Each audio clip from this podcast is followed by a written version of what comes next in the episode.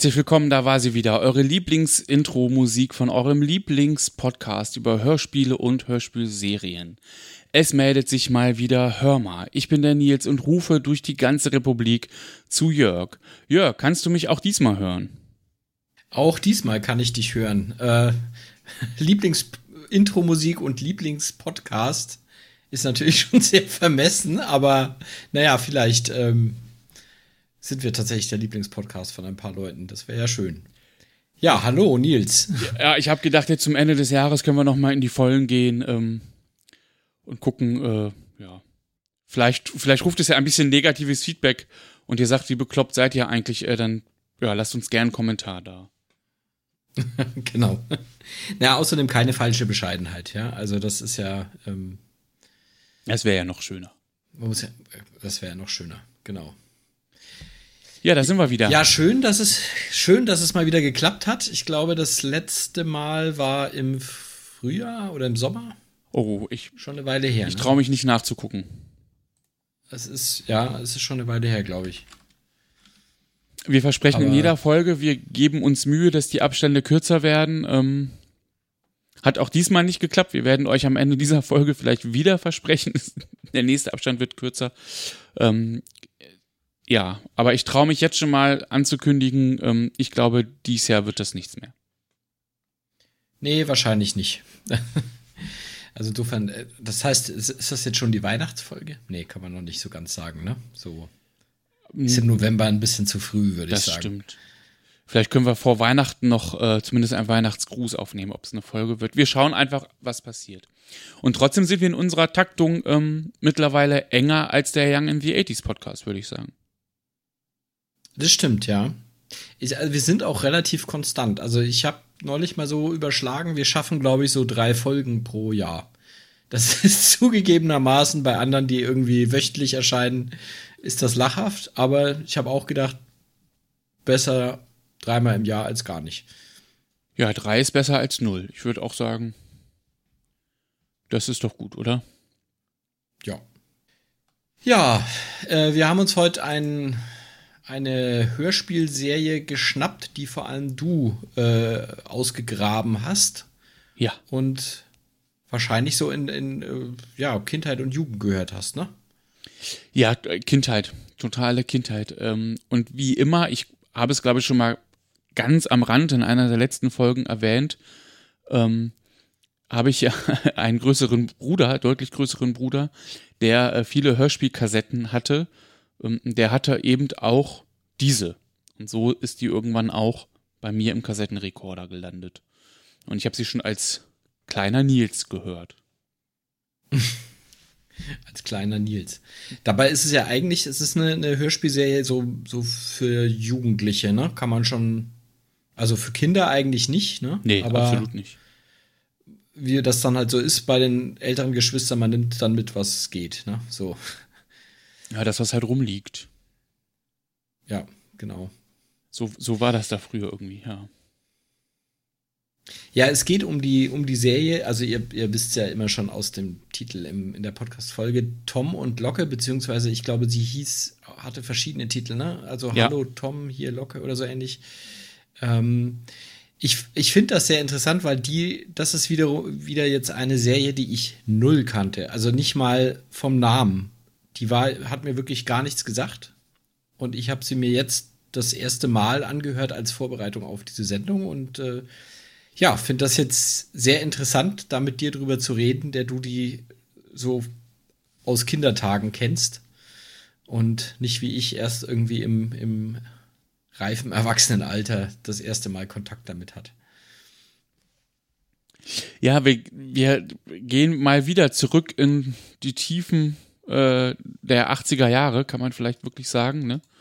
Ähm, und sie ist ja wirklich einzureihen in genau diese, diese ganzen Hörspiele, die da im Grunde entstanden sind und groß geworden sind von TKKG im Besonderen drei Fragezeichen. Also ich glaube, das ist so ein bisschen, na, drei Fragezeichen war natürlich noch ein bisschen früher, aber das ist so die Zeit dieser Hörspielserien, würde ich sagen.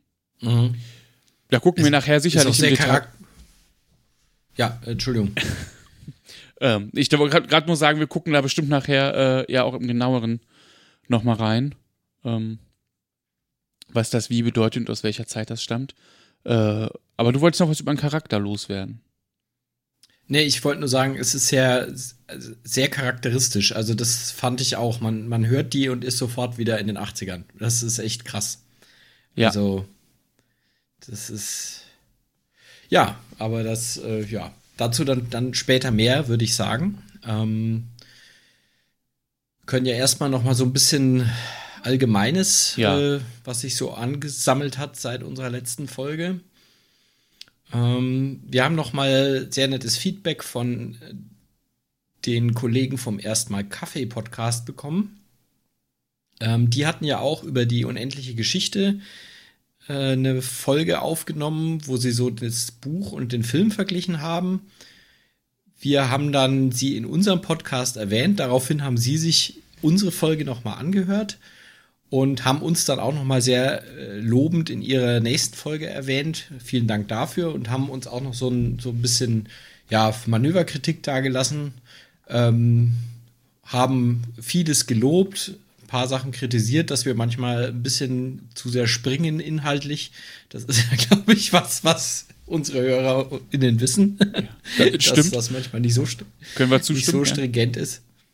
Genau. Ähm, ja, also wir werden mal schauen, ob wir das eine oder andere vielleicht noch ein bisschen optimieren können. Jedenfalls vielen Dank nochmal, dass ihr euch da auch nochmal die Mühe gemacht habt und uns da, äh, also unsere Folge nochmal zu rezensieren sozusagen. Ja. Grüße genau. gehen raus. Grüße gehen raus.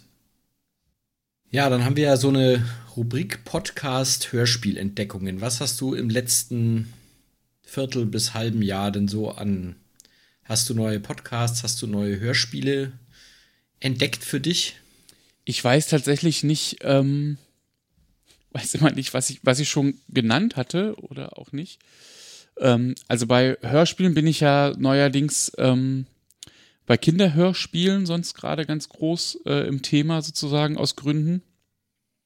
Ähm, da gibt es tatsächlich aber ein bisschen was. Also neben den ähm, Altbekannten, die hier so langsam einziehen, wie Bibi und Tina und ähm, so Geschichten, ähm, habe ich tatsächlich auch etwas komplett mir Neues entdeckt oder habe ich, ähm, habe ich empfohlen bekommen, haben wir empfohlen bekommen. Und zwar ist das äh, Monika Häuschen. Kennst du Monika Häuschen? Nein. es lohnt sich auch als Erwachsener, wirklich. Ähm, es ist eine ganz, ganz süße Kinderhörspielserie ähm, über Monika Häuschen. Es ist eine kleine Schnirkelschnecke. Ähm, und sie lebt halt in einem Garten zusammen mit dem Regenwurm Schorsch und dem gelehrten Graugänserich Herr Günther. Ähm, das klingt schon mal großartig. Und es ist wirklich, es ist, es sind tolle Sprecher, ähm, es sind ganz nette Geschichten, sehr kindgerecht. Es geht immer darum, etwas über ein Tier zu lernen.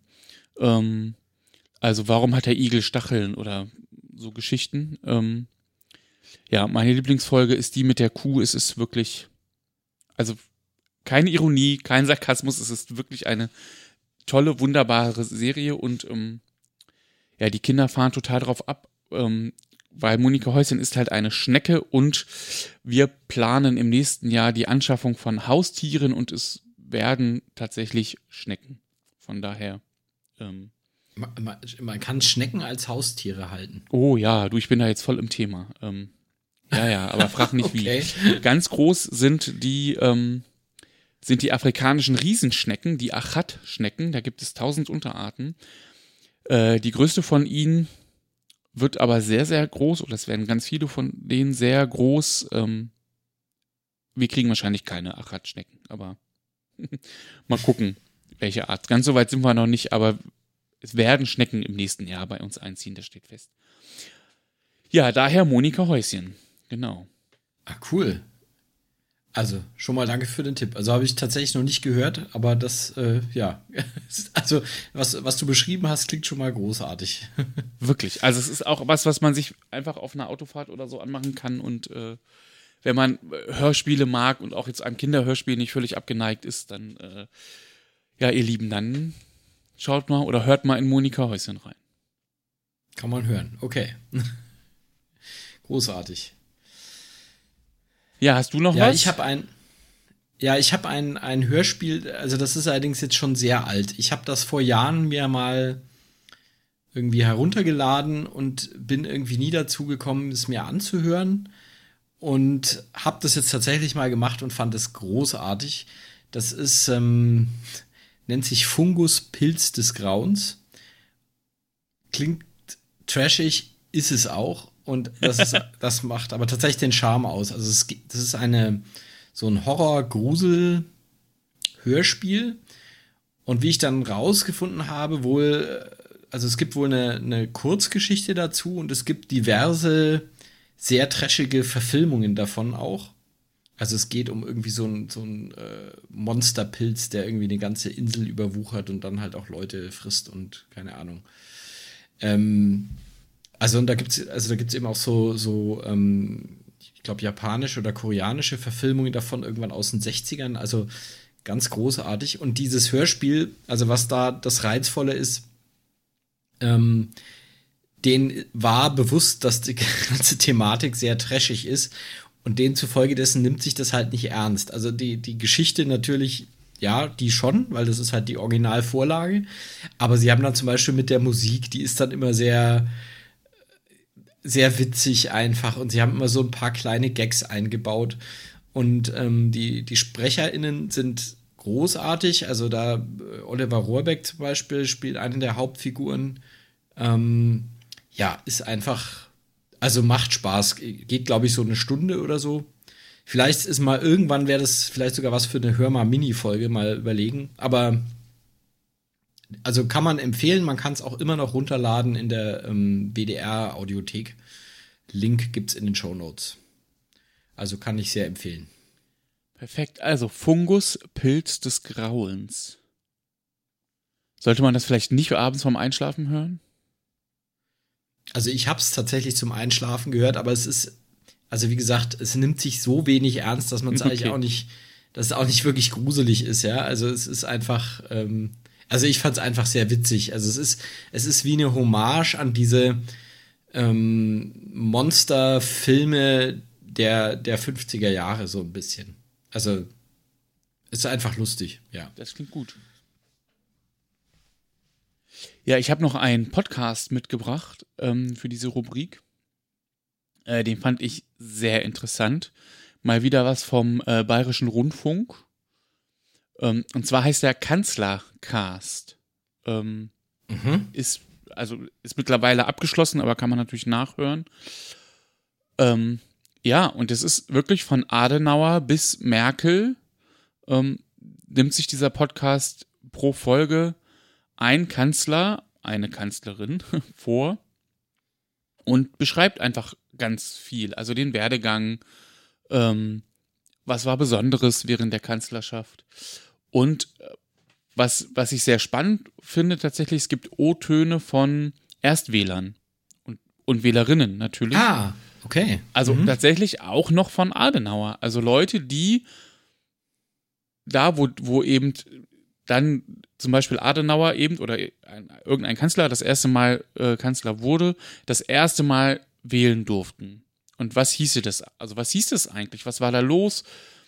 Alles natürlich politisch sehr interessante Menschen, äh, interessierte Menschen, die, die da dann auch als Erstwähler oder Erstwählerin zu Wort kommen.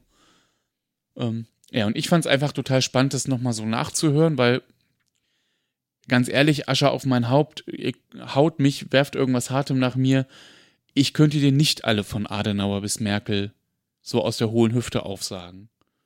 Ähm, hat man, ich glaube ich auch meine Schwierigkeiten, ja. hat man alle irgendwie schon mal gehört natürlich, aber ich hätte auch nicht gewusst, was gibt es für Besonderheiten. Ähm, und das war einfach spannend. Also gerade jetzt natürlich äh, das im Wahlkampf auch nochmal so ein bisschen mitzuhören oder einfach mitzukriegen, wie haben sich die Parteien so ein bisschen verändert im Laufe der Zeit wofür standen die Leute eigentlich damals und was ist vielleicht der Schwerpunkt heute? Ähm, ja, sehr interessant. Kanzlercast. Ähm, Sie schreiben so schön einen Podcast über das wichtigste Amt in Deutschland und seine Geschichte. Ähm, das umfasst es eigentlich ganz gut. Ähm, Wie lang ist da so eine Folge dann ungefähr? Oh, jetzt fragst du mich was. Also sie waren nicht ganz kurz. Ähm, ich ich gucke das eben nach. Das ist so, ja, so eine Dreiviertelstunde. Mhm, 40 okay. Minuten, 45 Minuten so grob in dem, in dem Dreh. Ähm, ja.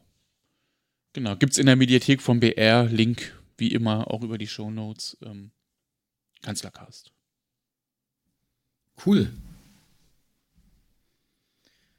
Ja, ich habe äh, auch noch zwei oder eigentlich drei Sachen gefunden. Ähm, also das eine passt tatsächlich zu einer Hörmal-Folge, die wir mal gemacht haben, nämlich zu Knight Rider. ähm, da hat mich eine Freundin darauf aufmerksam gemacht, äh, ein großartiges Interview mit David Hasselhoff in dem ähm, Podcast der Zeit. Äh, Was machst du am Wochenende, heißt der. Und äh, ja, die interviewen eben einfach David Hasselhoff. Man muss ein bisschen des Englischen mächtig sein, weil das Interview natürlich auch komplett auf Englisch ist und nicht irgendwie gedolmetscht wird. Ist aber sehr interessant, weil man, ähm, also es ist ein bisschen überraschend, weil man David Hasselhoff, glaube ich, immer so ein bisschen als so ein, sich so ein, als dummen Amerikaner, der irgendwie von nichts also so, so, was weiß ich, klassischer Trump-Wähler vielleicht mhm. oder ähm, nicht wirklich interessiert und, und so. Und das ist, ähm, jetzt habe ich, glaube ich, jetzt habe ich, glaube ich, echt ein Fauxpas begangen und hier ein paar äh, Klischees rausgehauen, ne? Das, das, war jetzt eigentlich nicht so ganz in Ordnung. Na, egal. Aber ähm, also, ja, wobei man denkt, das, man äh, denkt nicht als erstes an, an irgendjemanden, sehr interessierten oder gebildeten und die Bilder, ehrlich, also ehrlich ist ja so, die Bilder, die ich als erstes von David Hasselhoff jetzt im Kopf habe, an die ich mich als erstes erinnere, ist, da ist er betrunken und isst einen Burger. Ja. Ja, genau, das, dieses ja. berühmte Burger-Video, ne? Genau. Ja, ja, also das macht schon ein Bild.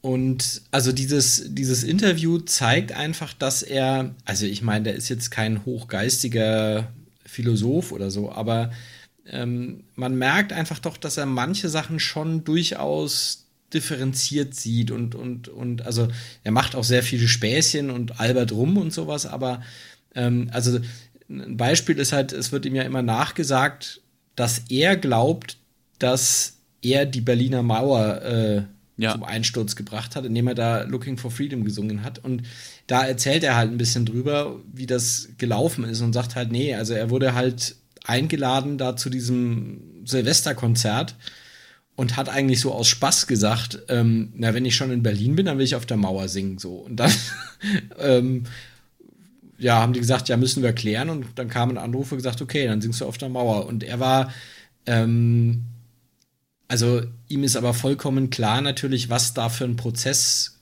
gelaufen ist, ne? Und, und mhm. das, also dieser, dieser Freiheitskampf, der da im Prinzip.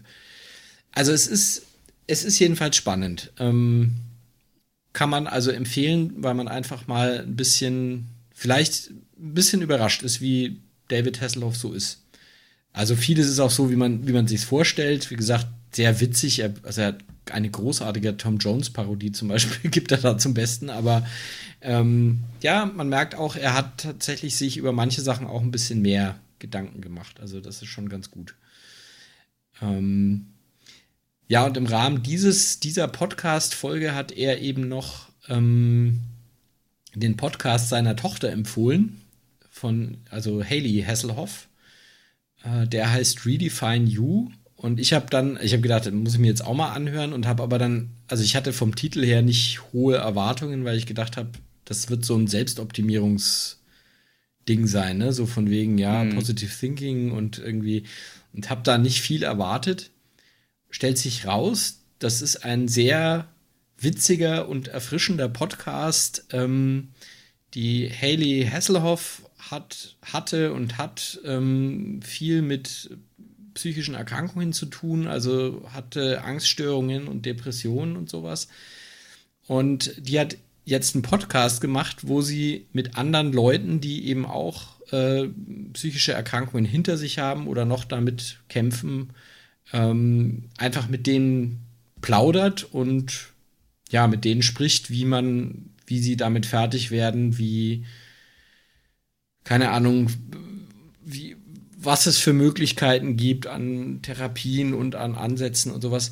Und das ist eben auf so eine humorvolle, witzige Art und Weise, dass es einfach ja sehr unterhaltsam ist und ähm, ja hilft, glaube ich, auch so ein bisschen dieses Stigma, das, was ja leider immer noch bei vielen dieser Erkrankungen gibt, das so ein bisschen zu durchbrechen. Also das ähm, ja kann ich auch sehr, also wie gesagt, hat David Hasselhoff in dieser Folge empfohlen. Ich empfehle es jetzt hier weiter. Ähm, macht wirklich Spaß, sich das anzuhören und ist sehr interessant. Also zwei Podcasts, um vielleicht seine Sichtweise ein bisschen zu ändern oder einfach nochmal eine andere Perspektive ja. auf Dinge zu bekommen oder Menschen zu bekommen. Genau. Ja, super, ja. super. Ich habe noch einen dabei, äh, da war ich mir nicht sicher, ob ich den schon mal vorgestellt habe. Ich mach's aber entweder jetzt gern das erste Mal oder noch einmal. Es ist wirklich im Moment einer meiner absoluten Lieblingspodcasts. Ähm, es gibt auch nicht so häufig eine Folge, häufiger als bei uns, aber nicht jede Woche oder so, weil äh, ja, weil man auch eine Zeit braucht, um ihn zu hören. Äh, der Podcast heißt Alles gesagt, ist auch ein Podcast ähm, von der Zeit, so wie ähm, das, was machst du am Wochenende, ne, mit Hazel Hasselhoff, ähm, was du gerade berichtet hast. Ähm, es ist auch der gleiche Moderator dabei, Christoph Arment ähm, unter anderem. Und alles gesagt ist der unendliche Podcast, wie sie selber so schön sagen. Ähm, und es ist tatsächlich so. Also die beiden Moderatoren beenden den Podcast nicht, sondern das macht der Gast oder die Gästin mit einem Codewort, was man irgendwie sich ausdenkt. Ähm, und was man aber wissen muss, in dem Moment, wo dieses Codewort oder dieses Schlüsselwort genannt wird, ist der Podcast auch vorbei. Genau in dem Moment. Ähm, es gibt nämlich eine sehr lustige Folge mit ähm, Mr. Tagesschau, Ulrich Wickert, der, ich glaube, nach 17 Minuten versehentlich sein Codewort sagte. Zack, zack, war die Folge vorbei. ähm, nach Aufruhr bei der Hörerschaft und ähm, Umfrage äh, und so, er durfte nochmal wiederkommen, aber ist, man spricht heute noch drüber. Genau. Und, äh, die beiden Journalisten Christoph Arment und Jochen äh, Wegner leiten durch diesen Podcast mit diversen Fragen. Äh, sie erzählen gerne mal, wie sie sich vorbereitet haben und sagen, ich habe 43 Seiten Fragen oder so. Und das, ähm, also die könnten, glaube ich, wirklich mehrere Tage am Stück podcasten und interviewen halt Menschen. Also sprechen einfach mit Menschen und haben dafür Zeit. Und das ist wirklich, ich finde das ganz großartig, weil dadurch einfach viele Themen wirklich bis in den Kern besprochen werden und die zwei, wie ich finde, auch wirklich brillant darin sind, auch nach zwei Stunden nochmal irgendein Nebenarm, irgendein Nebenthema nochmal aufzugreifen um da nochmal nachzubohren. Mhm. Ähm, ja, und das ist einfach, ähm, also ich finde das spannend, weil sonst, sonst, wenn gerade sind Interviews, also aber auch ja Interview-Podcasts, so ein bisschen begrenzt und nach einer Stunde, nach anderthalb ist vorbei. Ich habe da so einige in der Liste, die ich eigentlich gerne höre, aber die sind halt vorbei. Und manchmal denkt man natürlich bei so Themen, oh, warte mal, da hätte man noch nachfragen können oder hm, das interessiert mich noch. Äh, das passiert hier nicht. Ähm, ich weiß nicht, wie lang so eine durchschnittliche Dauer einer Folge ist. Ähm, aber also das kann schon mal vier Stunden sein. Drei, vier Stunden, sechs. Ähm, es gibt so, so, sozusagen ein paar Highlights. Das ist äh, Rezo, der YouTuber Rezo. Acht Stunden und 40 Minuten. okay. Also damit kann man schon mal so einen Arbeitstag vollkriegen, wenn man die Folge hört, ja. Ähm, und da gibt es halt so ein paar Ausreißer. Ähm, Luisa Neubauer, ne, Fridays for Future, auch über acht Stunden.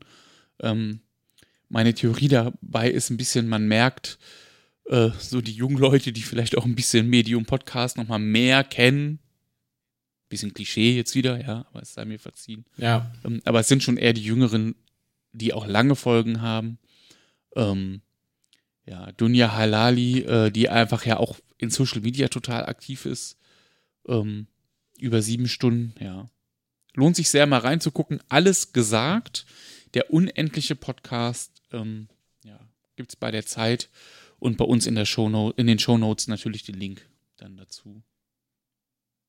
Ich glaube, ich habe da äh, ein, zwei Folgen auch schon mal gehört, aber ich habe es leider noch nicht intensiv genug verfolgt. Also mir wurde es auch schon mehrfach empfohlen. Und wie gesagt, ich glaube, ich habe auch in ein paar Folgen schon mal reingehört, aber ich bin leider nicht, also überhaupt nicht am Puls der, der Zeit. Ich muss das mal intensivieren, glaube ich. Ja, man braucht auch Podcast. einfach Zeit dafür. Und ich glaube, ich kann mir gut vorstellen, dass, dass die Moderation auch so ein bisschen sehr, ähm, ja, ich glaube, man liebt sie oder man hasst sie. Wir haben auf, aus dem Weg zurück im Urlaub gerade äh, eine Folge gemeinsam gehört und ähm, ich sag mal so, es gab zwei unterschiedliche Meinungen im Auto zu, zu der Moderationsweise. ja. Okay. Aber ich fand auch, es war auch ein schwieriger Gast. Ich sage jetzt nicht, wer es war, aber ähm, vielleicht auch schwierige Folge. Okay. Ja, soweit. Ich habe, das ist mir jetzt gerade spontan noch eingefallen. Ich hatte auch noch einen Podcast, den ich noch ganz kurz ähm, anreißen wollte. Ähm, ja, Trigger, Triggerwarnung, äh, Corona-Krise. Ähm, das ist der Podcast Cui Bono, What Happened to, What the Fuck Happened to Ken Jebsen. Ähm, den wollte ich, also den wollte ich nämlich eigentlich das letzte Mal schon mal irgendwie erwähnen und habe es dann vergessen, deswegen schiebe ich ihn jetzt noch schnell ja. nach. Ähm, das ist ein, äh, ein Podcast, der versucht, so ein bisschen diesen Werdegang von Ken Jebsen, den glaube ich ja viele kennen, der halt immer mehr so ein bisschen in die verschwörungstheoretische Ecke abgedriftet ist, dann irgendwann halt so einen YouTube-Kanal hatte, ähm, der inzwischen, glaube ich, gesperrt wurde ähm, und halt auch so ein bisschen die treibende Kraft bei diesen äh, Hygienedemos war. Ähm, und das Interessante ist eben, dass der, also ich kenne Ken Jebsen tatsächlich noch aus einer Zeit, wo er so eine Late-Night-Show ähm, im ZDF gemacht hat. Und das war halt überhaupt nicht politisch und gar nichts. Das war so harmloser Klamauk, so wie, keine Ahnung, TV Total oder Harald Schmidt oder sowas. Ähm, und dieser Podcast versucht, das ein bisschen nachzuzeichnen, wie der praktisch von so einem Entertainer zu so einem, ja, Verschwörungsfuzzi sich entwickelt hat. Ähm, wen das interessiert, also, und wie gesagt, wer jetzt nicht äh, ohnehin schon genug von irgendwie Geschwurbel hat in den letzten Monaten, der kann sich das mal anhören. Das ist ganz interessant, finde ich. Das wollte ich noch nachreichen. Genau. Ja, super. Und äh, ich glaube, du hast noch einen, oder? Habe ich das falsch auf dem Schirm? Nee, nee, jetzt, jetzt bin ich tatsächlich ah, durch. Ich okay. glaube, jetzt haben wir. Ja, das waren unsere äh, Tipps und Tricks, hätte ich fast gesagt, aus Podcast- und Hörspielwelt. Ähm, ja, wir freuen uns natürlich immer auch, wenn ihr nochmal so einen Geheimtipp für irgendwas habt. Ähm, ich finde es mittlerweile immer gar nicht so einfach, nochmal auf was Gutes zu stoßen ähm, oder was mitzukriegen. Genau, wenn ihr was habt und denkt, es könnte uns gefallen, lasst es doch mal da. Unbedingt, ja. Ja, und ähm, ich weiß ich versuche gar nicht eine schicke Überleitung, sondern würde sagen, kommen wir zum heutigen Thema, oder? Wir starten mit Tom und Locke. Ach, ja. ich fühle mich gleich ich in meine schon, Kindheit zurück du, du bist sehr no nostalgisch, ne? Also du hast die, die auch wirklich gerne gehört, ne? So, also das war jetzt nicht einfach so lag rum oder so, ne? Sondern das ist, war wirklich was, was, was so kindheitsprägend war bei dir, oder? Ich habe sie jetzt ein bisschen wiederentdeckt. Also ich weiß nicht, ob wirklich kindheitsprägend. Ich glaube, da waren andere noch mehr, aber die, die habe ich nicht so vergessen. Ich habe Tom und Locke wirklich einfach irgendwann quasi wiedergefunden. Hatte das nicht mehr auf dem Schirm zwischendurch. Ähm, und das war dann eher so, ach guck mal, stimmt, die gab es ja auch noch. Ähm, ja, und da, also, deswegen glaube ich, freue ich mich einfach so, weil, weil ich sie wiedergefunden habe und weil sie irgendwie so, ja, weiß ich nicht. Vielleicht, ich habe vorhin überlegt, ob es, ob es Tom und Locker ein bisschen genauso geht wie, ähm, wie dem Pilz des Grauen, dem Fungus, ähm, ob es sich auch nicht ganz so ernst nimmt, weil es ist schon auch ein bisschen witzig manchmal. Äh, aber dazu vielleicht später mehr. Ähm, vielleicht erstmal so ein bisschen Fakten und Theorie drumrum. Äh, so, wo kommt das eigentlich her und wann und wieso und warum überhaupt? Ähm, ja, wenn ich dir jetzt gesagt hätte, lieber Jörg, ähm, ich, äh, ich habe ein Buch von, Rol von Rolf Kalmutschak. Ich hoffe, ich spreche ihn richtig aus. Hättest du sofort gewusst, wen ich meine? Nein. Ähm, obwohl wir, glaube ich, ihn schon erwähnt hatten, als wir die TKKG-Folge aufgenommen haben. Bestimmt. Ja. Aber, ähm, aber hätte ich gesagt, ich, also ich hätte. Kennst du Stefan Wolf? Was hättest du dann geantwortet? Den hätte ich natürlich gekannt von TKKG. genau. Also nicht nur TKKG, aber er hat, ich meine, der hat ja auch, hat er nicht auch die Funkfüchse gemacht? Ich bin jetzt schon wieder völlig. Ähm, ich bilde mir ein, der hätte auch die Funkfüchse gemacht. Ich muss mal gerade in unserem eigenen Archiv blättern. oh, ich Und bin da ja muss man ganz auch sagen, dass, Namen. Da muss man ja auch sagen, das erkennt man auch. Also man erkennt so ein bisschen diese Art sofort wieder, oder? Ja, na klar. Total. Also die, die, die, ähm,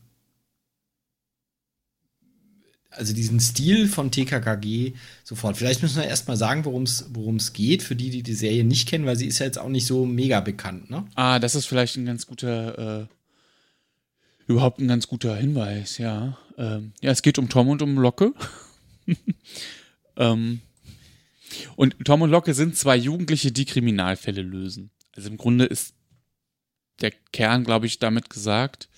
Sie ist sehr TKKG ähnlich glaube, auch damit ist jetzt noch nicht zu viel gespoilert. Ähm,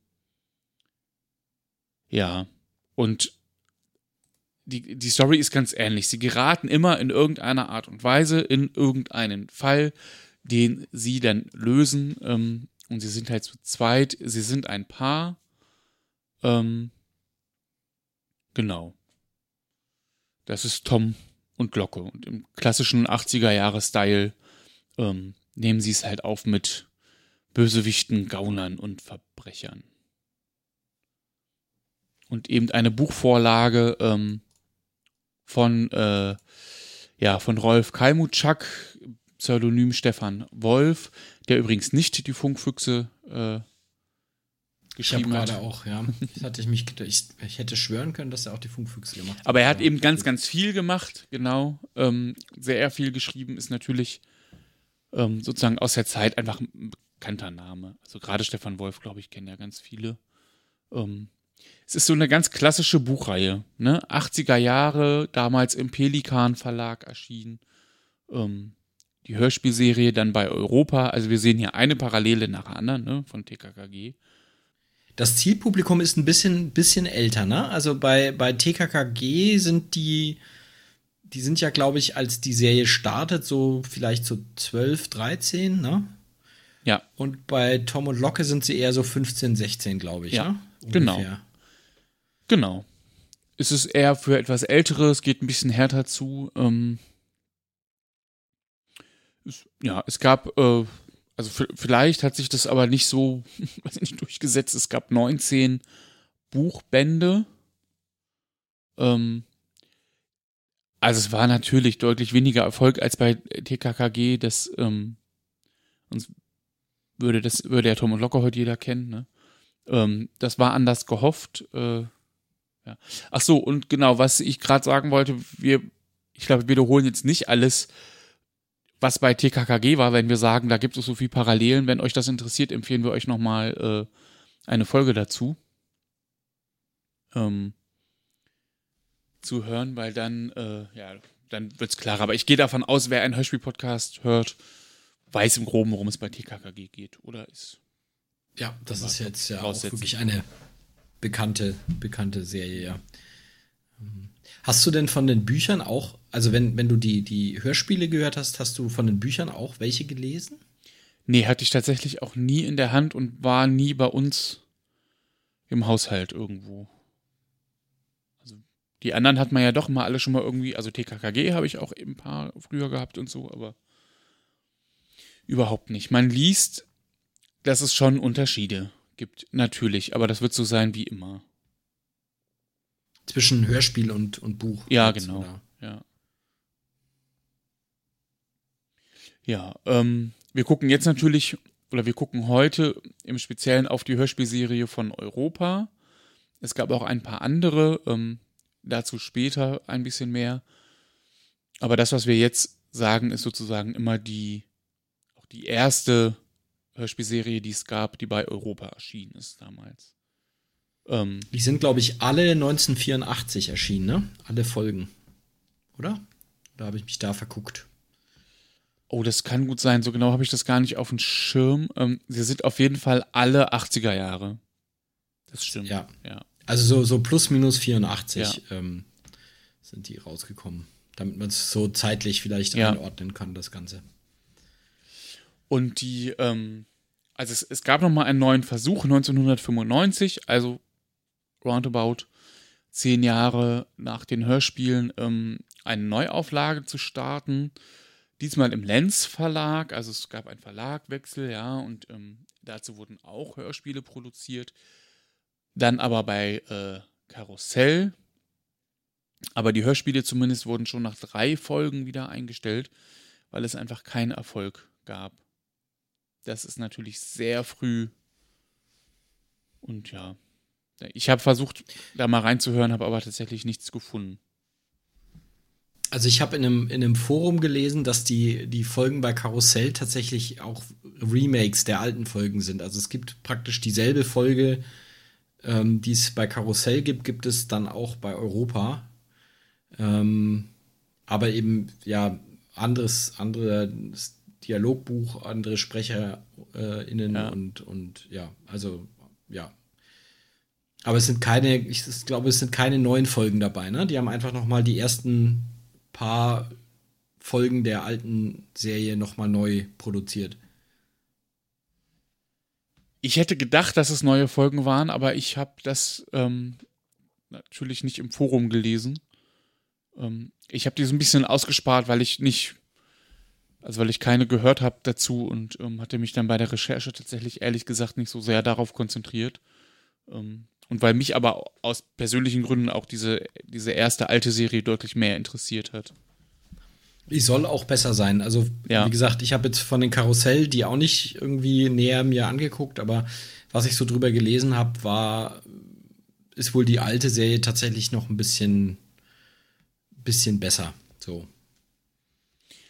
Wobei ich ähm, in, an einer Stelle gelesen habe, da war nämlich die Kritik eben genau, dass, dass die Europa-Serie im Hörspiel manchmal ein bisschen ähm, wie sagt man, ein bisschen irreführend ist ähm, und eben da einfach sehr deutlich wurde, dass das Buch stark gekürzt ist, ist ja klar. Ich meine, wir reden über die 80er Jahre, da musste das alles auch auf eine Kassette passen. Also war einfach, man war ja auch zeitlich wirklich limitiert in den Aufnahmen. Ähm, und das, das sei wohl bei den Karussell-Hörspielen besser gelöst. Ähm, ja, aber das habe ich auch nur gelesen und ich, ich konnte es einfach nicht verifizieren, weil ich, ich, weil ich die nirgends finden konnte. Also zumindest nirgends ja. im Netz und ich habe da keine Kassette mehr von. Also habe ich auch nie gehabt, die, die Karussell-Verfilmung, äh, Verfilmung sag ich schon. Verhörspielung habe ich nie, nie gehabt. Verhörspielung. ja, was ich, ähm, was ich ganz spannend fand und ein, zumindest ich habe einen neuen Begriff gelernt, den ich nicht kannte. Ähm, es sind nämlich noch fünf weitere Bücher erschienen und sogenannte Tramp-Bücher. Ähm, oder in fünf sogenannte Tramp-Bücher zerlegte Geschichten, ähm, in denen es auch um Tom, Tom und Locke geht und die irgendwie quer durch die Welt reisen und Fälle lösen. Mal so in äh, Und was sind Tramp-Bücher? Also sind das Bücher, in denen die, die Protagonisten reisen oder? Ich habe mir das so aus dem Kontext erschlossen, ja, tatsächlich. Aber den Begriff habe ich vorher nie gehört oder er ist auch ausgedacht gewesen in dem Artikel. Das kann natürlich sein, dass es ein kreierter Begriff ist. Ähm, aber auch, also nur, okay. ich dachte, ich, wir erwähnen es der Vollständigkeit halber, weil, äh, ja, habe ich nie gelesen, ist, glaube ich, auch nichts, was man kennen müsste, unbedingt. Zumindest schien das so. Was ich ganz spannend fand, ähm, ich weiß nicht, ob sich diese, diese Tramp-Bücher mit den Reisen nicht gut genug verkauft haben oder, oder er die Geschichten so geil fand. Ähm, der Autor verwendet nämlich in den 90er Jahren einige Geschichten wieder von Tom und Locke und zwar in TKKG-Bänden.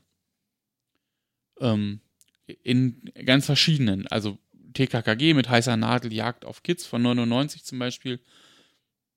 Da gibt es einen Zusammenhang mit äh, dem, der Tramp-Geschichte von Tom und Locke Gold und Dynamit, das Testament des Millionärs.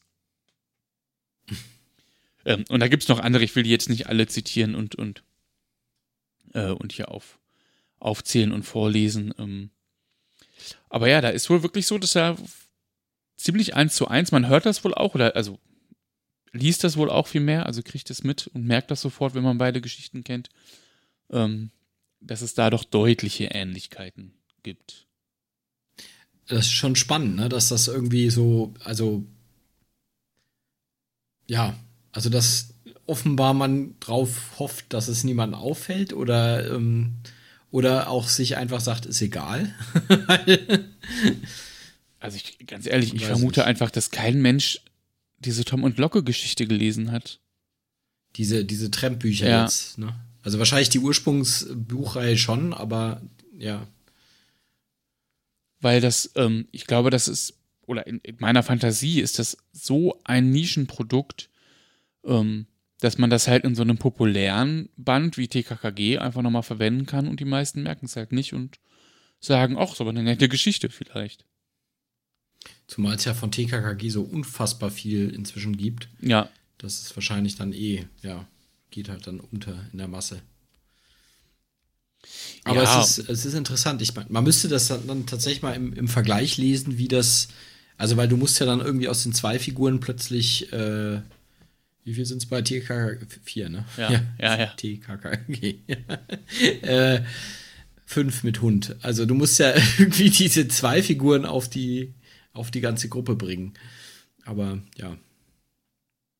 Vielleicht hat da jemand von euch äh, tatsächlich beides gelesen. Das würde mich sehr interessieren, wenn das da Leute gibt, die die Original-Tramp-Bücher kennen und eben auch diese, ähm, ja, diese, diese Neufassungen in TKKG. Das wäre spannend. Das finde ich. Das wäre echt mal spannend, ja. Also zumindest die Kriminellen und der sozusagen das Verbrechen, das muss wohl ziemlich gleich sein, ja. Ja, du hattest das schon mal erwähnt, ne? Also, ähm, die Hörspielreihe ist auch bekannt unter Hallo Tom, hier Locke. Äh, oder tatsächlich nur Locke. Hm, okay, äh, Hallo Tom, hier Locke kann ich noch gut nachvollziehen. Das gibt es nämlich im Intro. Das ist überhaupt ja. eines der witzigsten Intros ever, finde ich. das, also, da, da müssen wir wirklich mal kurz drüber reden, weil das fand ich ja schon ein bisschen merkwürdig. Unbedingt, irgendwie. dann erzähl mal, was war daran so schräg? Also, ähm, also es gibt verschiedene Sachen, die, die tatsächlich das Hörspiel ein bisschen individuell machen. Ähm, und eins davon, finde ich, ist dieses Intro, weil sie zum Beispiel die ganzen Folgen aufzählen. Also sie sagen, also die aktuelle Folge, das ist ja nichts Neues, ne? Also ja. kennt die legendären fünf Freunde, die immer losgehen mit Freunde, fünf Freunde erforschen die Schatzinsel und dann ja. kommt die schmissige Musik von äh, Carsten Bohn. Ja, vielen Dank für den Ohrwurm. Ähm, genau. Ähm, und äh, bei, bei Tom und Locke kommt eben immer sowas wie, wir greifen ein beim wie heißt es dann irgendwie? Ähm, also das kommt vor allen Dingen äh, bei den späteren Folgen vor. Ähm, und ich weiß nicht, ob es ein Schema gibt, aber ich bilde mir ein, dass sie sozusagen immer die letzten, also die aktuelle und dann die letzten beiden nennen. Ach so, okay. Ich habe immer so gedacht, sie zählen so die ersten vier oder so auf, oder? Nee, ich glaube, sie, also ähm, das spricht ja dann Tom und der sagt doch dann auch sowas wie, wir sind heute dabei beim Aufruhr in der Unterwelt. Und ja, sie wechseln sich doch ab. Also da, da sagt dann doch auch Locke irgendwie, wir greifen ein beim Giftalarm am Rosenweg oder so. Man hört übrigens schon, die Titel haben es auch in ja, sich. Die haben es total in sich, ja. Äh, okay, das, das mag von Folge zu Folge auch unterschiedlich sein. Da gibt es ja tatsächlich Unterschiede, das stimmt. Ja. Also, das fand ich, also, das ist das eine, was ich ungewöhnlich finde. Ich finde dann auch komisch, dass es, also, es geht los mit diesem Hallo Tom, hier Locke, ein neuer Fall für uns. Und dann kommt ja irgendwie Tom, sagt dann, glaube ich, auch nochmal, Hallo Locke, hier Tom, ein neuer Fall für uns. Oder so. Also, ja. oder, oder bilde ich es mir jetzt ein? Also, sie, sie sagen eigentlich beide nochmal irgendwie das Gleiche. Ja, es wiederholt sich. Und dann, und dann am Schluss kommt noch dieses komische, also, da finde ich, wird es dann irgendwie ähm, offenbar, also, man muss ja in so einem Intro auch Leuten, die das Hörspiel das erste Mal hören, irgendwie erklären, worum es geht. Ne? Also ja. das ist ja tatsächlich auch, glaube ich, was, was heute nicht mehr so passiert, aber was, das ist mir da erst so bewusst geworden. Das ist sowohl bei den fünf Freunden so, weil du hörst halt diesen, diese Titelmusik und da wird im Prinzip erklärt, worum die Serie geht. Ja. Und das, ähm, das gleiche ist bei Benjamin Blümchen und das gleiche ist bei den Funkfüchsen. Und mhm. bei Tom und Locke ist es auch so, und da muss man natürlich noch am Schluss erklären, wie die denn zueinander stehen. Und dann kommt irgendwie ja. noch so ein merkwürdiges Liebesbekenntnis, wie irgendwie das Locke sagt, Tom, ich finde dich gut und Tom, ich liebe dich, Locke. Also das, das ist super, so, ja. Das, und das hängt so merkwürdig in der Luft. Also ähm, ich fand's abgefahren irgendwie. Ja, man hört das und denkt sich so, ah ja, schön. Ja. Schön für euch. Und jetzt? ja. Genau. Also es ist so. Aber also wie gesagt, ich glaube, es, es hat schon seinen Zweck, weil man eben äh, ja, also man muss halt verstehen, dass die zwei ein Paar sind und dass die zwei Fälle lösen und das erfüllt halt das Intro. Aber ich, ich finde es ein bisschen. Also, ja, ich fand es tatsächlich witzig. Also, witzig ist eigentlich das richtige Wort, was du äh, benutzt hast. Ähm. Es ist doch, ja, also ja, es ist schon, es ist schon einfach witzig, das trifft schon, ja. Das, ähm, also es, es gibt ja auch was, wo sie etwas sagen. Ich verstehe das tatsächlich nicht, weil ich nur diese alten Kassettendings habe. Und ähm, ich aber nicht weiß, ob sie nicht auch sagen, wir, wir mögen Tiere und sind für Menschen da oder irgendwie. Was? Ja, das ist. Wir mögen Tiere. Das ist, das ist ganz schräg. Also, ähm, ja, an der Stelle sei vielleicht kurz nochmal der Vollständigkeit halber genannt. Wir würden es euch gerne vorspielen, aber äh, treue Hörmerhörer wissen es schon. Ähm, ja, das, was früher Europa war, ist heute Sony und man braucht gar nicht versuchen, über irgendwelche Rechte oder so zu diskutieren, ähm, ob man hier Einspieler verwenden darf und äh, ja, deswegen machen wir es nicht. Ähm, aber klickt euch mal eine Folge irgendwo bei YouTube oder wo auch immer ihr wollt und äh, hört euch einfach dieses Intro an. Ja, oder verschiedene. Wir, wir, wir mögen Tiere und sind für Menschen da, klingt für mich irgendwie wie Neues vom Süderhof, aber das ist wieder was anderes. Also das war jetzt nicht wörtlich zitiert, aber äh, irgendwie so, so in die Richtung. Ja, es ist ganz. Also es ist, ähm, ja, es ist so, so ganz merkwürdig, weil es eben, weil sie wirklich versuchen, glaube ich, in das Intro alles reinzupacken, was du über die Hauptfiguren wissen musst, um, wenn du noch kein Hörspiel davon gehört hast, ja. sofort zu wissen, worum es geht. Ähm, aber dadurch wird es eben, also wirkt es so ein bisschen gekünstelt manchmal, ne? So, das, so. aber ja. Ja, sehr. Und es ist, also das, die Intros verändern sich tatsächlich von die ersten Folgen zu dem, zu den letzten zu den späteren ähm, verändert sich das Intro. Also da lohnt es sich auch mal sozusagen in frühe und späte Folgen reinzuhören, wenn ihr Lust auf das Intro habt. Ähm, ja, hört es euch einfach an. Es lohnt sich. nur das Intro, nur fürs Intro. Äh, ja, jetzt habe ich gesagt, frühere und spätere, das klingt so, äh, klingt so viel, ne? Ähm, es gibt aber nur zwölf Episoden. Ähm, es sind noch weitere produziert worden, we weitere Folgen. Die wurden aber nie veröffentlicht. Ähm, wahrscheinlich wurde die Serie dann schon eingestellt, weil, weil sich halt einfach kein Erfolg eingestellt hat. Ähm, Ja, schade eigentlich. Das wäre natürlich sehr spannend, die auch nochmal zu hören oder irgendwo mitzukriegen, aber ich sind mir noch nicht über den Weg gelaufen oder nicht. Ist auch nicht wie bei Jan Tenner oder irgendwo, dass man nochmal jetzt 30 Jahre später das auspackt. Ähm. Wobei nach, nach dieser ja, wobei, Folge vielleicht lohnt es sich ja dann.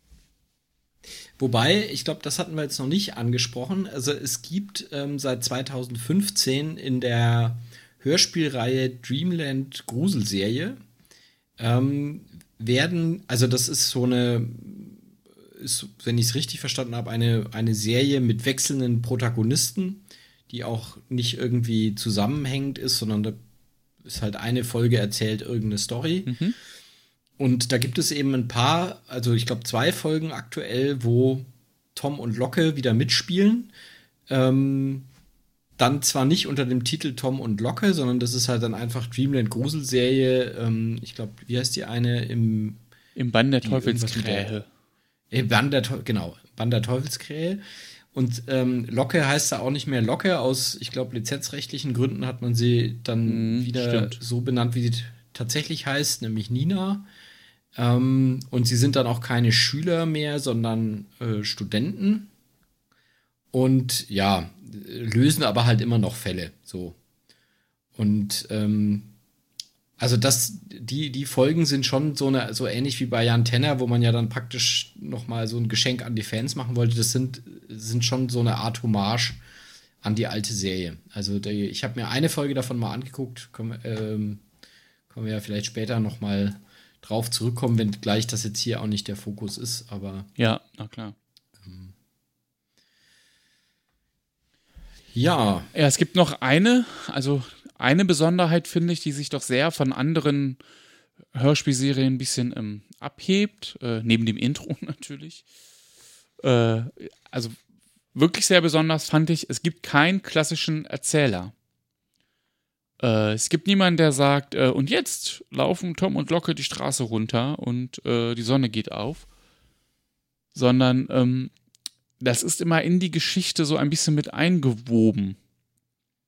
Ähm, manchmal übernimmt es eine der Hauptfiguren selber, also Tom oder Locke oder äh, ja eben eine der anderen, anderen Hauptfiguren, zu denen kommen wir gleich, dann stellen wir euch die mal im Detail vor. Manchmal ist es aber auch so eine ganz andere Figur und so, so eine ganz andere Rolle und da fand ich die Perspektive ganz spannend. Ähm, mal ist es, glaube ich, irgendwie Lockes Oma, die ich weiß gar nicht, ob die ja. in der Folge, ich glaube, die kommt gar nicht so richtig vor, sonst in der Folge. Aber fungiert halt als diese Erzählerin, die so ein bisschen auch nicht beschreibt, was jetzt gerade passiert, sondern man eher so ein bisschen beschreibt, was in der Zwischenzeit passiert ist. Die habe ich erst gestern gehört, glaube ich. Das ist die, die Fußball-Oma darf nicht sterben. Ne? Ja, Folge, genau. Folge 4. Ja. Genau, und da, genau, die, die Oma von, von Locke ist da die Erzählerin. Und sie helfen aber eben nicht Lockes Oma, sondern einer Freundin von. Ja. Also die Fußballoma ja. ist eine Freundin von Lockes Oma. Ähm, das fand ich ganz spannend und eigentlich, das fand ich tatsächlich auch einen ziemlich coolen Move, weil das hebt sich sehr ab von anderen Hörspielserien und ich fand wirklich, das hat, hat den Spannungsbogen ziemlich gut gehalten. Ja, also das finde ich tatsächlich auch relativ abgefahren. Also weil man hat ja sonst wirklich immer den, den einen Sprecher oder die Sprecherin, die, die, die halt ein Erzähler ist. Oder es erzählt halt die Hauptfigur aus der Ich-Perspektive, ne? So wie bei, ähm, äh, na, ach, jetzt komme ich nicht drauf. Hier, wie heißt er? Der Geisterdetektiv. Äh, ah, John Sinclair. John Sinclair, genau.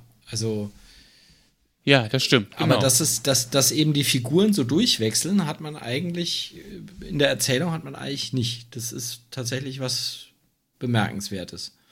Und es gibt halt nicht dadurch gefühlt auch nicht so diese vierte Wand. Also es ist nicht ganz so aus dem Off, nicht ganz so aus dem Hintergrund, sondern mehr in die Geschichte eingewoben, mehr dran am Geschehen.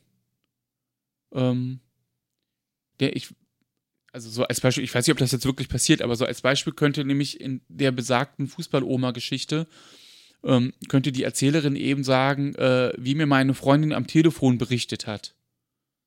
mhm. ist, ist, das und das ja. passiert. Das ist ja bei so einem klassischen Erzähler äh, nicht möglich. Ja. ja. Also kein klassischer Erzähler und damit wirklich ähm, ein ziemliches Alleinstellungsmerkmal, würde ich sagen.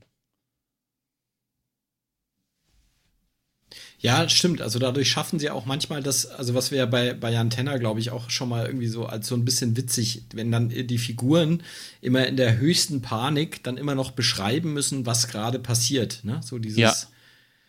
Oh nein, Jan, da ist ein Ungeheuer, es reißt sein Maul auf und zieht, zielt auf uns und was weiß ich. Und äh, das umgeht man dadurch auch ein bisschen, ne? Diese, also dieses Problem, dass man ja dem HörerInnen erklären muss, was gerade ja. passiert. Und das aber halt auch nicht immer durch den Erzähler oder die Erzählerin machen will. Ähm, dadurch wird das, ähm, ja, also es wird ein bisschen aufgelockert dadurch, das stimmt, ja.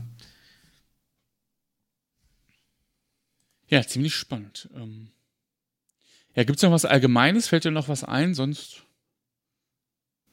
Also mir wäre jetzt höchstens noch, also vielleicht thematisch ähm, ist mir aufgefallen, dass es sich sehr tatsächlich so ein bisschen mit den Themen, die so in den 80er Jahren wirklich gerade aktuell waren. Ähm, also ja, das spiegelt das sehr den Zeitgeist wieder. Also es geht, ähm, in einer Folge geht es um ähm, Leute, die irgendwie Tiere einfangen, um, um sie an Tierversuchslabore zu verkaufen. Und das war, ähm, also ich meine, ich war da noch sehr klein in den 80ern, aber ich habe so, so dunkel in Erinnerung, dass es da ähm, so die ersten großen Empörungen gab über, also die ersten sicher auch nicht, aber da gab es, sage ich mal, so eine große Welle der Empörung über Tierversuche, vor allem ja, über, über ja. unnötige Tierversuche ne, zu Kosmetikzwecken ähm, und so. Und da kamen eben auch tatsächlich die ersten Stories aus, dass eben sowas tatsächlich passiert, ja, dass Tiere gefangen werden, die, die frei rumlaufen, um sie dann irgendwie, oder die vermeintlich frei rumlaufen und dann halt an, an Labore verkauft werden. Ähm, und eine andere Folge zum Beispiel beschäftigt sich ähm, um, also da geht es um, also so, so, so Drogengeschichten sind dann auch so eine Rolle mit irgendwie einem, einem Schüler, der Heroin ähm, verkauft. Und das ist, glaube ich, auch sowas, was so nach meiner Erinnerung gerade in den 80ern hochgeschwappt ist, so durch diese durch dieses Buch Wir Kinder vom Bahnhof Zoo, was in den späten mm, 70ern stimmt. rausgekommen ist, ist das plötzlich, glaube ich, bei ganz vielen, also weil, glaube ich, relativ lang viele, so gerade so im, im, Bildungsbürgertum, nicht mitbekommen haben, dass es so Sachen gibt, ja. Und das schwappte plötzlich in den 80ern so rüber, dass, also, dass man halt sagt, hey, passt auf, was eure Kids und Jugendlichen machen, ja. Das ist nicht alles eitel Sonnenschein, sondern da, ne, also, und da war, glaube ich, tatsächlich bei vielen Eltern auch so eine Sorge, ja, dass, dass Kinder irgendwo, ähm, was weiß ich, auf dem Schulhof oder irgendwo Drogen angeboten bekommen. Ja. Das war viel mehr im Zentrum, als das, glaube ich, heute ist. Und das merkt man dieser Serie, finde ich, sehr an. Also ähm, es, es, sind sehr diese Themen oder auch dieses mit diesem Chemie, diesen Chemiegiftfässern. Ja, ja. Das war halt zum Beispiel auch, glaube ich, sowas, weil halt so diese, also da, da ist halt gerade so dieses, dieser, dieses Umweltschutzthema ist halt in den späten 70ern, Anfang der 80er das erste Mal so richtig äh, auf den Plan getreten mit, mit Waldsterben und saurem Regen und was da alles kam, wo man das das erste Mal sich so richtig intensiv Gedanken gemacht hat, dass man halt das so nicht weitermachen kann. Ähm, ja. Und das spiegelt sich, finde ich, sehr wieder. Also man, auch deswegen fühlt man sich sehr in die 80er versetzt, weil das einfach Themen sind, die da eine Rolle gespielt haben. So. Das stimmt. Und ähm, wo ich so ein bisschen schmunzeln musste, ist bei der Folge, ähm, in der es um die Gastarbeiter geht. Also auch das ja ein großes ja. Thema aus der Zeit. Ähm, und in der Folge geht es eben um Gastarbeiter, um Ausländer das wird auch oft genau so gesagt. Ähm, man merkt halt einfach auch, die Sprache war natürlich eine völlig andere. Äh, und ich musste etwas schmunzeln, weil doch jetzt gerade ähm, ich viele Artikel und Podcasts und so auch ähm, gesehen habe und drüber gestolpert bin über das Jubiläum äh, des Gastarbeiterabkommens mit der Türkei. Das war doch gerade. Ja. Oder ist, ist dies Jahr. Und ähm, habe ich gedacht, ja, und auch vor 30 Jahren äh, war es trotzdem, ne, also war es ja auch so Thema. Ja. Da gab es ja auch, glaube ich, diesen, gab es da nicht diesen, diesen ähm, Film über Ausländer, äh, also über Fremdenfeindlichkeit, ähm, dieses, wie hieß der, Angst essen Seele auf, glaube ich. Ich glaube, das fällt auch in die, oder war das sehr viel früher? Muss ich mal schnell nachgucken. Ähm, oh, ja, 74, kommt ungefähr hin, ja. Also da, da, da geht es eben auch um, um glaube ich, einen, einen, Gastarbeiter, der ähm, also der halt ausgegrenzt wird aufgrund von fremdenfeindlichen, gar nicht unbedingt Attacken, sondern also nicht nur zumindest, sondern auch so halt so Mobbing und sowas. Ja. Und der ist, äh, genau, das war 74, war der. Also, das ist alles so, was in die 80er so reingeschwappt ist und was natürlich wahrscheinlich vor allem die Autoren äh, oder halt den Autor der Serie ähm, auch irgendwie beschäftigt hat, ne? Ja, das, in jeder Folge gibt es da etwas irgendwie. Also, es, ähm, stimmt. Sehr typisch. Sehr, also für die damalige Zeit sehr aktuell, würde man vielleicht sagen. Also, wenn man es jetzt heute hört, ja. vielleicht ein bisschen witzig, aber damals hochaktuell. Ja, kommen wir vielleicht zur Vorstellung der, ähm, der Figuren und Sprecher und Sprecherinnen. Mhm. Ähm, das ist, ich hoffe, nicht zu verwirrend irgendwie. Also ich musste mich da sehr so ein bisschen reinlesen und, und reindenken, wer da jetzt wie und mit wem und warum. Ähm, aber fangen wir natürlich mit den beiden Hauptfiguren an, äh, Tom und Locke, die beide natürlich nicht Tom und Locke äh, mit bürgerlichem Namen heißen, sondern ähm, Tom ist Engelbert Conradi. Ähm, das finde ich ja auch schon mal sensationell, dass man einen Jugendlichen Engelbert nennt in den 80ern. Ja. Aber es ist wirklich, äh, in einer Folge sagt doch, sagt Locke irgendwie, wer ihn bei seinem richtigen Namen nennt, ich weiß gar nicht, kriegt irgendwas Witziges, sagt sie dann. Also er mag anscheinend nicht Engelbert genannt werden, ähm, sondern nennt sich eben Tom. Äh, und äh, oh Wunder, oh Wunder, wo kommt uns das wohl bekannt vor? Gab es da noch, auch in einer anderen Hörspielserie äh, eine ähnliche Figur vielleicht? Ähm, deren Name auch mit äh, dessen, eine Figur, deren Name auch mit T beginnt vielleicht? Also man merkt auch hier natürlich deutliche Zusammenhänge, ne, ganz klar zu Tim oder Tarzan aus TKKG. Es gibt aber noch einen sehr viel stärkeren Zusammenhang und das finde ich wirklich eine der größten Ironien ähm, dieser Hörspielserie. Denn Engelbert Conradi wird von niemandem Geringeren gesprochen als Sascha Dräger, dem bekannten äh, Synchron- und Hörspielsprecher, den meisten wahrscheinlich bekannt als Tim von TKKG. Formerly known as Tarzan, ja. Ja, genau. Ähm, also ja, ich weiß nicht, ob man den auch groß erklären muss, aber Sascha Dreger, ne, ähm, genau, eben äh, ein sehr bekannter Sprecher, also taucht an vielen Stellen natürlich auf und man kann seine Stimme ähm, in ganz vielen Synchron, ähm, also Synchronarbeiten, wie soll man in Filmen hören, ähm, in diversen Hörspielen, am bekanntesten sicherlich Tim Tarzan. Ähm, Computerspiele hat er auch einige synchronisiert. Äh, genau. Und wer sich jetzt wundert, äh, Räger äh, kennen wir doch. Ähm, ja, kennt man gut. Sein Vater ist auch ein bekannter äh, Sprecher. Den kennen wir zum Beispiel als Kommissar Reynolds von den drei Fragezeichen oder Emil Glockner auch von TKKG. Ähm, ja, man also schon mal die, gehört. Die Figur ist auch sehr ähnlich wie, wie äh, Tim bzw. Ja. Tarzan. Also so vom Charakter her auch, auch so, also er ist ja, glaube ich, auch irgendwie Karate oder, oder Judo oder macht er. Also irgendwie ja, ja, der eine macht Judo, der andere Karate, genau. Ja.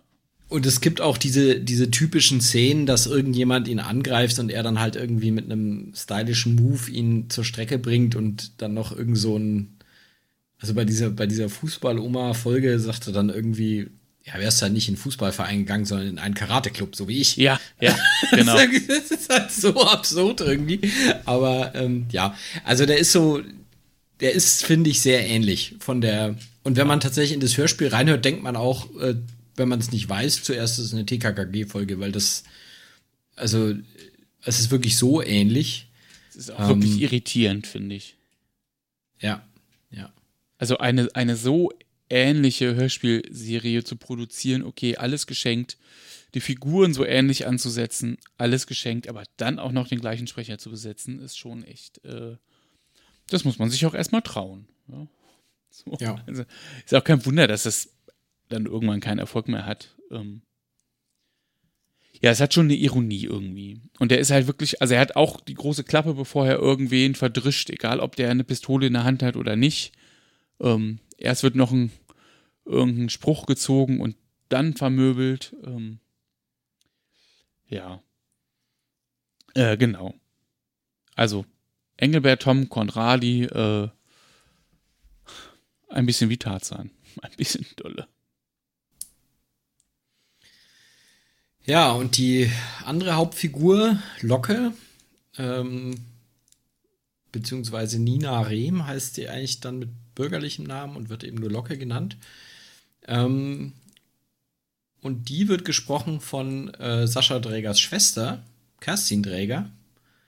Ähm, auch die kennt man allerdings jetzt nicht so sehr ähm, aus Hörspielen, oder? Also, wobei also, dann, also ich kenne die Hörspiele nicht, aber sie hat schon auch in einigen mitgesprochen. Also mir kommt die Stimme auch bekannt vor, aber ich könnte es nicht zuordnen tatsächlich. Also wir haben ein paar aufgeschrieben.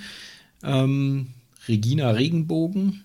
Äh, Hani und Nanni ist halt auch, das ist halt beides nichts, was ich irgendwie in der Kindheit gehört hätte und hier ist es noch nicht eingezogen im aktuell. Hani und Nanni habe ich tatsächlich mal gehört, als ich krank war, aber da kann ich mich jetzt auch nicht dran erinnern, dass sie da ähm, Woher wir sie wahrscheinlich am meisten noch kennen, ist als Lüstekerk von drei Fragezeichen. Ja. Aber sie hat, ähm, also das fand ich tatsächlich interessant, sie hat ähm, Pamela Anderson synchronisiert und du hattest irgendwie ange äh, hattest ins Pad geschrieben, der Dünnbrettbohrer, das ist, glaube ich, Hör mal, wer da hämmert, oder? Also ja. der Dünnbrettbohrer hieß später Hör mal, wer da hämmert. Ja. Und ja, und Pamela Anderson hat ja die, die erste ein oder zwei Staffel da praktisch die Ansagerin von Tooltime gespielt. Ähm, ja, und war eben, ja, die Synchronstimme war eben Kerstin Dräger.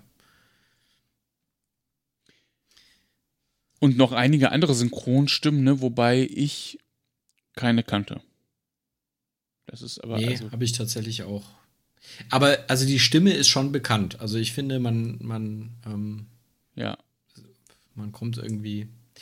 Spannend finde ich bei der Figur von, von Locke, dass sie nicht, wie man jetzt vermuten könnte, genau wie Gabi ist in äh, TKKG, sondern schon ein bisschen schlagfertiger. Also klar, das ist alles immer noch so 80er Jahre und das ist eben, also man weiß auch, wie Stefan Wolf, also Becky hat ja damals in unserer TKKG-Folge das großartig aufbereitet. Man weiß ja auch, wie der so seine Frauenbilder entworfen hat. Ja. Und so ist natürlich locker auch ein bisschen.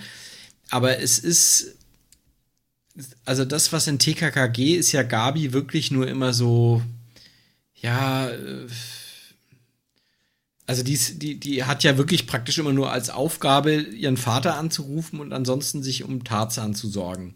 Und um die und Tiere zu kümmern. Locke und um die Tiere zu kümmern, genau. Und, und Locke ist schon ein bisschen äh, schlagfertiger, ne? Also die ähm, übernimmt dann auch selber mal die, die Regie und ähm, fährt auch, auch dem, dem äh, Tom öfter mal übers Maul, wenn er irgendwie sich zu, zu abfällig über sie äußert. Also ähm, die ist schon ein, ein bisschen eine, eine, also wie gesagt, im Rahmen dieses Settings, was halt Stefan Wolf da ausbreitet, ist sie eine, eine stärkere Figur als Gabi, würde ich sagen. Ja, absolut. Und was ich ähm, da bei dem Thema auch ganz spannend finde, ist gerade auch bei der Fußballoma, also an der Folge lässt sich sehr viel deutlich machen. Ähm, da kommt nämlich äh, eine Freundin von Locke ähm, um der Fußballoma ein bisschen zu helfen, weil die nämlich jetzt nicht kann und irgendwie krank ist und äh, halt Unterstützung braucht. Ähm, und die Fußballoma wäscht immer die Trikots und dann kommt einer und will die Trikots abholen aus dem Fußballverein und sagt so nach dem Motto, äh, also die Freundin sagt, die hängen übrigens draußen im Hof. Und er sagt, ja, ich warte hier. Äh, kannst du mir dann bringen? Und da wird er ganz schön zur Sau gemacht und sozusagen, ne, er kann seine blöden Trikots ruhig selber abhängen und die, die noch nicht gewaschen sind, kann er mitnehmen und äh, gerne selber waschen. Das macht ja jetzt keiner. Also ich spiele jetzt hier nicht die Mutti. Ähm, ja. Und was ich aber besonders witzig daran finde, diese Freundin wird von keiner geringeren Sprecherin gesprochen als Anne von den fünf Freunden. Ach, okay. Das ist mir nicht aufgefallen, tatsächlich. Das ist abgefahren. Also ich hoffe, ich bringe jetzt in meinem Hirn nicht alles völlig durcheinander, aber ähm, ich bin relativ sicher und das, äh, ja. Also auf jeden Fall kommt sie vor und ich meine, es ist auch diese Folge und es ist unheimlich witzig. Äh. Es sind sowieso, also das kann man vielleicht schon mal sagen, äh, die Gastrollen sind auch mit vielen bekannten Stimmen besetzt. Ja. Ne? Also man hört öfter den, den ähm, äh, Jens, Jens Wawerczyk, Waff, Jens Wafracek? Jedes, jedes Mal, Wafracek, genau, danke. Ich gatz da jedes Mal rum bei dem Namen. Ähm, aber Andreas von der Meden zum Beispiel ähm, ja. spricht eben in dieser, in dieser Folge, die du angesprochen hast, mit den Gastarbeitern, spielt der äh, mit. Ähm, ja, also die, die Gisela Trobe, ähm, die hatten wir ja bei, den, bei der Säule der Erde, da spielt die, spricht die ja die Erzählerin. Ähm, die spricht eben zum Beispiel die Oma von, von äh, Locke. Also es sind relativ, man kennt wirklich sehr viele Stimmen wieder. Das kann man schon mal so sagen. Und ich habe gedacht, es ist schon so ein bisschen das Europa-Universum, oder? Also. Ja, ähm, ja, definitiv. Also, ich habe es ja immer nicht so mit, mit Namen und gerade von Sprecherinnen und Sprechern nicht so dolle. Äh, die vergesse ich ganz schnell wieder, aber ich wusste sofort, welche Rolle dahinter steckt und das ständig. Ähm, und eben ganz viele äh, anderen Europaproduktionen. Ähm, wen ich vermisst habe, und jetzt weiß ich nur nicht, ob ich, ob ich nicht drüber gestolpert bin oder die falschen Folgen zur Vorbereitung gehört habe. Ähm, ich habe keine anderen TKKG-Sprecher gehört. Nee, habe ich tatsächlich auch nicht, ähm, nicht auf dem Schirm. Also ja, glaube, dann habe ich mich da nicht vertan, vielleicht. Nee, also ich wäre mir jetzt auch nicht aufgefallen. Aber sonst eben alle, alle vertreten, die man so aus den 80er Jahre Europa-Hörspielen auch kennt. Ganz viele. Ja, und auch ähm, ein weiterer Sprecher, ähm, oder erstmal eine weitere Figur, denn zu, zu äh, Tom und Glocke gibt es jeweils ein Elternteil, ähm, zu Locke gehört äh, der Vater, Lockes Vater, ähm, Gunther Rehm. Der ist äh, ein Journalist. Ähm, auch hier gibt es eine gewisse Parallele zu einer anderen Hörspielserie, ausnahmsweise nicht TKKG. Äh, aber der Vater einer Hauptfigur ist Journalist, hat man halt auch schon mal gehört, ja. Ähm, ihr Vater ist geschieden, die Ex-Frau lebt weit weg, irgendwie wird man genannt in Paris, also kommt aber sonst im Grunde nicht vor. Ähm, ja, als Journalist nimmt er immer wieder auch eine wichtige Rolle ein. Ähm, also es ist wirklich eine ziemliche Parallele eben zu den drei Fragezeichen, ne, wo Bob Andrews Vater eben auch Journalist ist und immer mal mit Informationen rüberkommt oder irgendwo einen Draht hin hat, der dann hilft, den Fall zu lösen. So ist es hier halt auch. Ähm, Gunther Rehm hat vor allen Dingen guten Draht zur Polizei und ähm, ja, spielt da halt immer einfach äh, eine wichtige Rolle neben, ich habe hier irgendwelche Infos auch nochmal ähm, den Kontakt zur Polizei herzustellen und, und zu halten. Sprecher ist äh, Horst Naumann. Ähm, der könnte vielleicht eventuell einigen bekannt sein äh, aus dem Traumschiff. Da war er nämlich lange der Schiffsarzt. Äh, Dr. Horst Ach, Schröder. Da. Danke, dass du das äh, erwähnst. Ich habe mich die ganze Zeit gefragt, wo ich die Stimme herkenne, aber das ist tatsächlich, also jetzt habe ich mich gerade geoutet, dass ich natürlich in den 80ern auch das Traumschiff gesehen habe. aber ähm, ja, ich habe mich die ganze Zeit gefragt, woher ich die Stimme kenne. Das, ähm, ja, stimmt, das ist der Schiffsarzt. Vielleicht hast du aber auch unsere kleine Farm gesehen. Da spricht ja nämlich den äh, Kevin Hagen, wenn er sich so ausspricht. Oder James Bond Lizenz zum Töten, da spricht ja den Anthony äh, Zerbe. Serb. Serb. Irgendwie so. Ähm, also auch da einfach ein bekannter Synchronsprecher und Schauspieler. Bei Europa ähm, hat er eben auch einige Sprechrollen noch. Ähm, man kennt ihn aus eben auch diversen Rollen von TKKG, von den drei Fragezeichen. Auch bei Barbie hat er mitgesprochen. Ähm, und er ist der Erzähler. Ähm, bei Honey und Nanny kam er jetzt schon mal vor. Und auch von Master of the Universe. Ähm, auch eine Serie, die nochmal eigentlich eine Folge verdient. Ähm, Überhaupt Masters of, also Master of the Universe, dieses ganze Universum ist, glaube ich, ja. mal eine eigene Folge wert. Genau, und, und sollten wir das jemals besprechen, treffen wir da wieder auf äh, Horst Naumann als Sprecher. ja, Lockes Vater. Ja, dann, dann, wir können ja direkt mal noch zu Toms Mutter gehen, die hast, hattest du angesprochen. Ähm, die ist Tierärztin, auch sie ist äh, alleinerziehend und ähm, wird gesprochen von Ingeborg Kallweit. Ähm, die hat mir als Sprecherin gar nichts gesagt. Du hast dir aber ein paar Notizen ins Pad geklopft. Im Radiotatort die Rolle der Gerichtsmedizinerin Dr. Elisabeth Michel und die TV-Sprecherin, eine TV-Sprecherin zum Beispiel bei Spiegel TV. Das fand ich ja. interessant. Also wahrscheinlich halt auch eine Stimme, die man aus dem Fernsehen durchaus kennt. Ähm, ich ich gucke keinen Tatort und ich, also ich gucke ihn nicht und ich höre vor allen Dingen auch nicht den Radiotatort, deswegen ist mir das alles völlig fremd. Ähm, aber Spiegel TV äh, durchaus und im Speziellen wurde hier genannt, falls ihr die Folge zum Zugunglück von Eschede kennt. Da ist sie die Sprecherin. Ah, okay. Ja, und spricht halt auch viel bei Europa, ne? Das ist wie, wie irgendwie ich, alle ich, da. Ich muss gestehen, ich glaube, ich habe, die, die kommt erst in den späteren Folgen vor, ne? Weil ich habe, glaube ich, ich habe nicht so viele Folgen gehört tatsächlich. Die kommt auch nicht so häufig vor. Nee. Weil wir haben irgendwie relativ kurzfristig uns zusammengefunden, deswegen. Ähm, ich glaube, das war die kürzeste Vorbereitungszeit ja. auf eine Folge, die wir jemals hatten. Ja, ja aber hat ja trotzdem funktioniert. auch hier halt wieder ne, die totale Parallele. Ähm, Toms Mutter ist verwitwet und alleinerziehend. Ähm, wieder genau das gleiche in Grün wie bei Tarzan, Schrägstrich, Tim.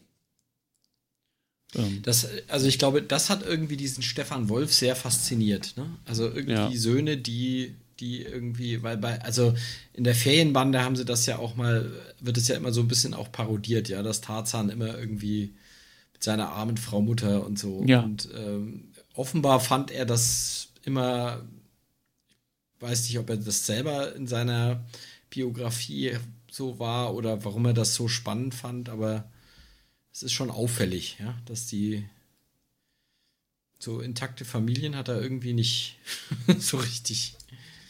Nee, das stimmt. Ähm, wir haben noch eine Nebenfigur, die auch noch regelmäßig auftaucht. Das ist der Bruder von Locke, Mike Rehm. Ähm, ja. Da werden alle Klischees aber im Grunde wieder ausgepackt, die man haben kann. Oder? Also. ja, schon. Ja. Der, der ist ein bisschen älter, äh, man kriegt irgendwie mit, der ist im Abitursjahrgang. Viele Mädchenbekanntschaften, Frauenheld, Frauenschwarm. Sportler, ne, im Fußballverein. Wobei er ist Libero, er ist kein Stürmer. Das ist natürlich eigentlich schon wieder schwach. Ähm, er ist kein, kein Torjäger. Ja. Also hier weist die Figur vielleicht eine Schwäche auf.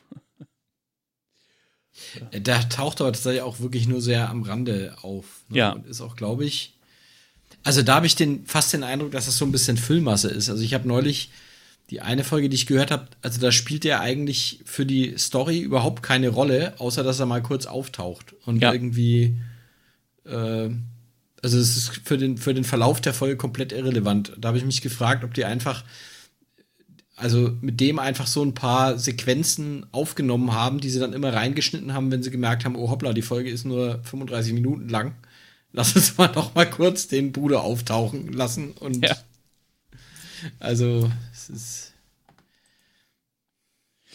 vielleicht ja, weiß nicht, brauchte der Sprecher auch irgendwie ein paar also nicht Praktikumsstunden oder so. Ähm, das finde ich nämlich tatsächlich ganz spannend. Ähm, also er, Mike Rehm wird gesprochen von Stefan Brönnecke. Ähm, jetzt wurde überall erwähnt, dass er der Sohn des Schauspielers Rainer Brönnecke ist und, ähm, und äh, der Tänzerin und Likörfabrikantin Maike Dreckmann. Ähm, ja, falls euch das was sagt, herzlichen Glückwunsch. Wir haben diesen Namen ehrlich gesagt nichts gesagt. Es wird aber überall erwähnt, also der Vollständigkeit halber auch hier. Ähm, und Brönnecke hat ähm, nach dem Abitur zwei Jahre Volontariat bei Sat 1 gemacht, ist dann 89 ähm, auf die American, auf, wie sagt man, American Film Institute of Los Angeles gewechselt und hat äh, sozusagen Regisseur studiert. Ja. Ähm, und das fand ich so für die 80er halt ganz cool. Also 84 Abitur, dann zwei Jahre Volontariat, ähm, was er dann gemacht hat, weiß man halt nicht so genau in der Zwischenzeit, aber dann 89 eben einfach nach Amerika gegangen, um ähm, Regie zu studieren, sozusagen. Ja. Ähm, und das fand ich zumindest so bemerkenswert, dass ich euch das gerne auch erzählen wollte. Ähm, und heute, äh, also ich glaube, wenn man sich in diesem Bereich auskennt, ist man über ihn bestimmt schon mal gestolpert, weil er Regiearbeit bei ganz vielen so TV-Serien, bei Kurzfilmen, aber auch bei Computerspielen, auch bei Hörspielen ähm, gemacht hat. Äh, und auch hören kann man ihn immer noch mal. Ähm, er synchronisiert Film, TV ähm, und ganz besonders eben ähm, einen US-amerikanischen Komiker und Filmschauspieler, den ich natürlich wieder nicht kannte und den ich bestimmt noch nicht aussprechen kann. Äh, Zech, Zech, Zech, würde man Zech vielleicht sagen? Zach? Zech. Zech Galifianakis. Ah, danke. Ja. Kenne ich aber auch nicht. Galifianakis, ja. Ähm, und den synchronisiert er schon ganz lange. Ja, also ich finde nicht ganz so spannende Figur im Hörspiel, aber eine sehr interessante Figur als Sprecher oder sehr interessanten Menschen als Sprecher. Und das ja. ist es im Grunde auch schon.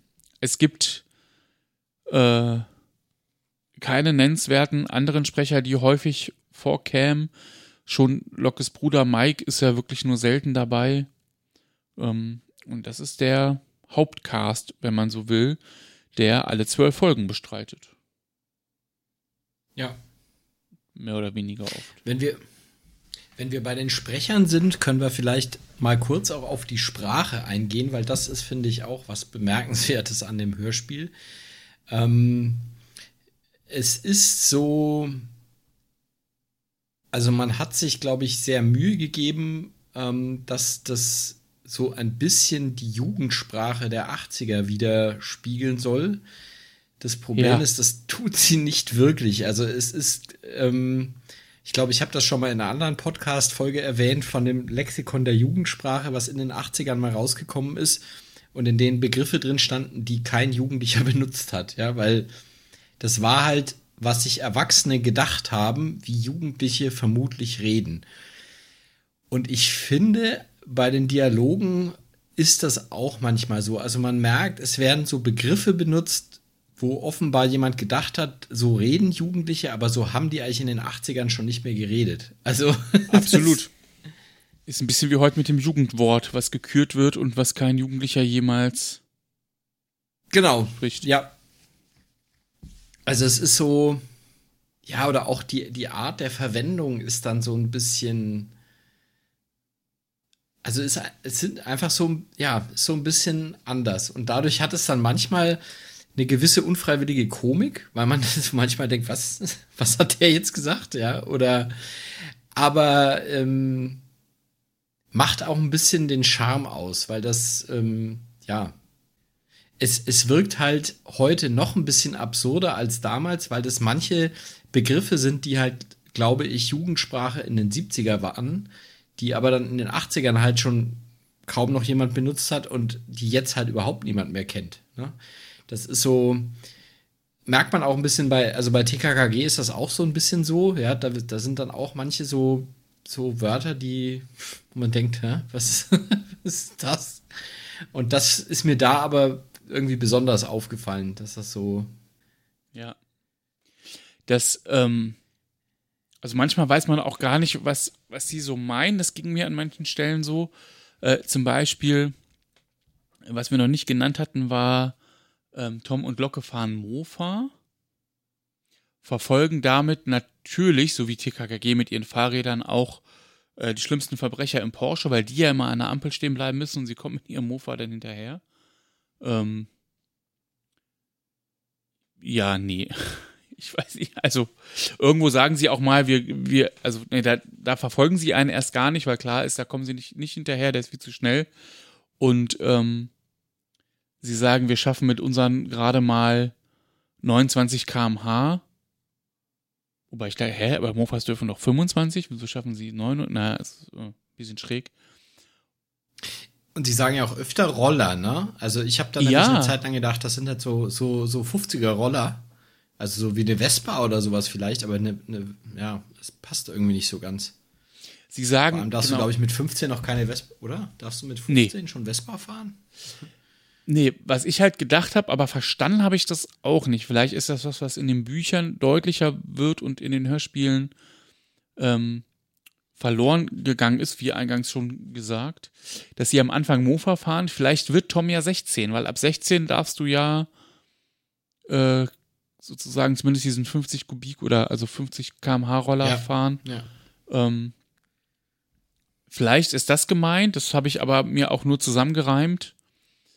Ähm, und zu der Sprache, da bin ich etwas drüber, drüber gestolpert, weil Locke irgendwann sowas sagt wie, äh, knall dich auf deinen Hirsch und komm rüber. ja. Und gemeint ist halt, äh, ja, die Mofa. Ja, ja. Das ist schon witzig. Nur, aber auch das ist ja vielleicht, also ich weiß nicht, wie das so bei dir war oder wie das bei euch war, aber Mofa war so in den 80ern, Anfang der 90er war das bei uns schon auch echt großes Thema. Ja. Also ich, ich glaube, so in meinem Freundeskreis äh, war tatsächlich, ähm, also äh, haben, sind wenige tatsächlich Mofa gefahren. Da war dann tatsächlich so, als du dann mit, mit 16 die 80 Kubik fahren durftest, ja. das war plötzlich das große Ding. Also, ähm, oder ich glaube mit, mit 16, ne? Darfst du 80er fahren. Weiß ich gar nicht mehr. Ich, ich aber das war plötzlich irgendwie das. Also ab 16 darfst du irgendwas Größeres fahren, zumindest, ja. Also das war dann irgendwie so das, das große Ding. Aber das, finde ich, ist, ist glaubwürdig, weil das, glaube ich, also das war jetzt in meiner Nerd-Bubble, glaube ich, einfach nicht so. Aber ähm, das, also ich glaube, Mofas waren da schon. Und ich meine, wie gesagt, ich war jetzt ja nicht in den, in den äh, 80ern 15, 16, sondern in den 90ern. Von daher, ja. also ich, das halte ich für sehr plausibel, dass das tatsächlich so ein so ein Ding war. Das Total. Also ich weiß, mein Bruder ist auch mit seinem Mofa überall durch die Gegend geheizt in den 90ern. Ähm, ich hatte auch eine, aber ich war ja dann schon, also es war dann schon Anfang 2000 irgendwann. Mhm. Ähm, 2001 oder so. Ich müsste jetzt rechnen. Äh, genau. Und das, ich fand das Attraktive am Mofa war halt, also ich konnte tatsächlich den Führerschein in der Schule machen. Damals. Ähm, in der, in ah, der Realschule okay. gab es so eine Mofa AG und du musst ja keine praktische Prüfung machen. Also das war echt, es war halt so niedrigschwellig, so einfach. Ja. wir haben so ein bisschen, bisschen mal geübt in der Schule, so Fragebögen, so ein ganz bisschen, Theorie halt.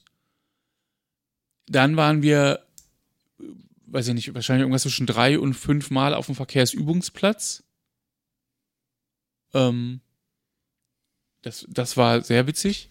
Und dann bist du halt zum TÜV gefahren, hast irgendwie eine schriftliche Theorieprüfung gemacht und hattest deine Mofa-Prüfbescheinigung, die hier sogar noch irgendwo rumfliegt. Ähm, und durftest halt Mofa cruisen. Deutlich einfacher als großer Führerschein in der Fahrschule für einen Roller. Hm. Das war für mich zumindest cool. Ja, also das ging an mir etwas vorbei. Aber ich, also ich erinnere mich, dass so mit 16 so eine Schallgrenze durchbrochen wurde und plötzlich in meinem Freundeskreis irgendwie alle Leute 80er fuhren. Aber ähm, ja, das ja, mag das auch vielleicht auch. daran liegen, dass wir, ich, ich bin ja in einem sehr kleinen Ort aufgewachsen und da bist du halt einfach mit dem Mofa auch nicht weit gekommen. Ja. und 80er war, glaube ich, dann tatsächlich so diese Schwelle, um in den, in die nächstgrößere Stadt zu fahren, tatsächlich. Ähm, deswegen war das, ähm, ja, war das so ein Ding.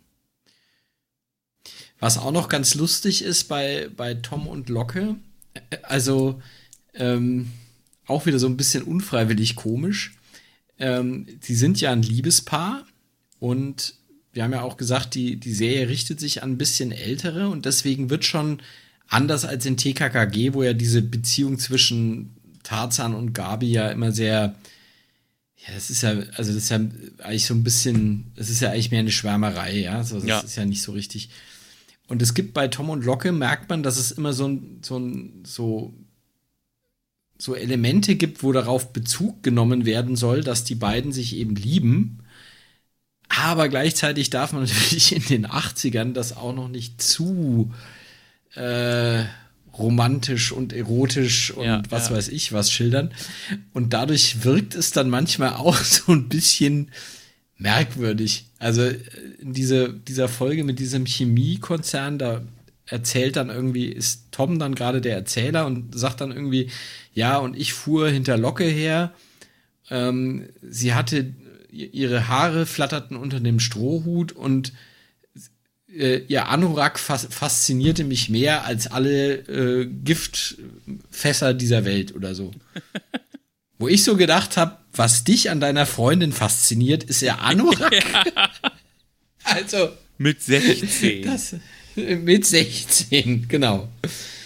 Ja, also das ist, äh, auch das hat so eine gewisse ja, ich finde es besser als bei TKKG, weil bei TKKG fragt man sich, was das mit Tarzan und Gabi eigentlich überhaupt soll, ja, weil das ist so, ja, das ist irgendwie, eine Beziehung ist es ja eigentlich nicht, aber dann wird halt dann doch immer so, also es ist immer so, so merkwürdig, ja, und da merkt man schon, sie haben sich da ein bisschen Mühe gegeben, um einfach zu zeigen, okay, die sind ein Paar, die sind zusammen und, und, ne, aber es ist eben auch immer so ein bisschen gewollt harmlos und dadurch ist es dann so ein bisschen, ja. Eine Stelle gibt es noch, ähm, wo Locke das ausnutzt, sozusagen. Ähm, es ist fast ein bisschen platt. Ähm, dazu muss man vielleicht sagen, dass die Folgen, ich glaube, immer das gleiche Anfangsschema haben. Es beginnt irgendwie damit, dass sie sich einander anrufen. Ähm, ich weiß gar nicht, ob immer Locke Tom anruft. Auf jeden Fall irgendwie in den meisten Folgen, die ich so jetzt auf dem Schirm und gehört habe, ruft Locke Tom an. Ganz am Anfang der Folge immer so die Einleitung und man wird schon mal so mit in den Fall geholt. Schon mal gleich wird erklärt, was eigentlich passiert ist. Ähm, Fakt 1, spannend ist, dass Tom immer fragen muss, wo bist du eigentlich? Und ich ehrlich gesagt so beim ersten Hören echt auch so ein bisschen drüber gestolpert bin, dachte, ah ja, klar, halt, nix Handy.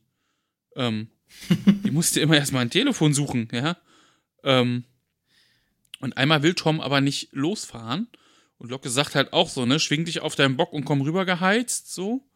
Ähm, ne, wo bist du eigentlich? Ja, in dem und dem Dorf ähm, vor der Polizei. Und Tom sagt aber irgendwie, nee, er will jetzt nicht und so wichtig ist das ja nicht und keine Ahnung. Und dann erzählt sie aber irgendwie, ja, aber hier ist doch ein Mann und der hat mich doch festgehalten und der hat mir ganz tolle wehgetan und überhaupt, man hört nur, äh, beweg dich, ich bin gleich da. Tüt, tüt, tüt, tüt, ja. Ähm, und Locke ist die Erzählerin in, in dieser Folge und erzählt dann halt, ähm, ja, natürlich gab es einen keinen Mann und als, als Tom da war, hat sie ihm einen verführerischen Augenaufschlag geschenkt und erklärt, dass es eine kleine Notlüge war, weil sie wusste, dass er dann sofort sich auf den Weg machen würde. ja, das ist. Ähm also auch ein bisschen, ein bisschen platt, ein bisschen lieber, ein, naja.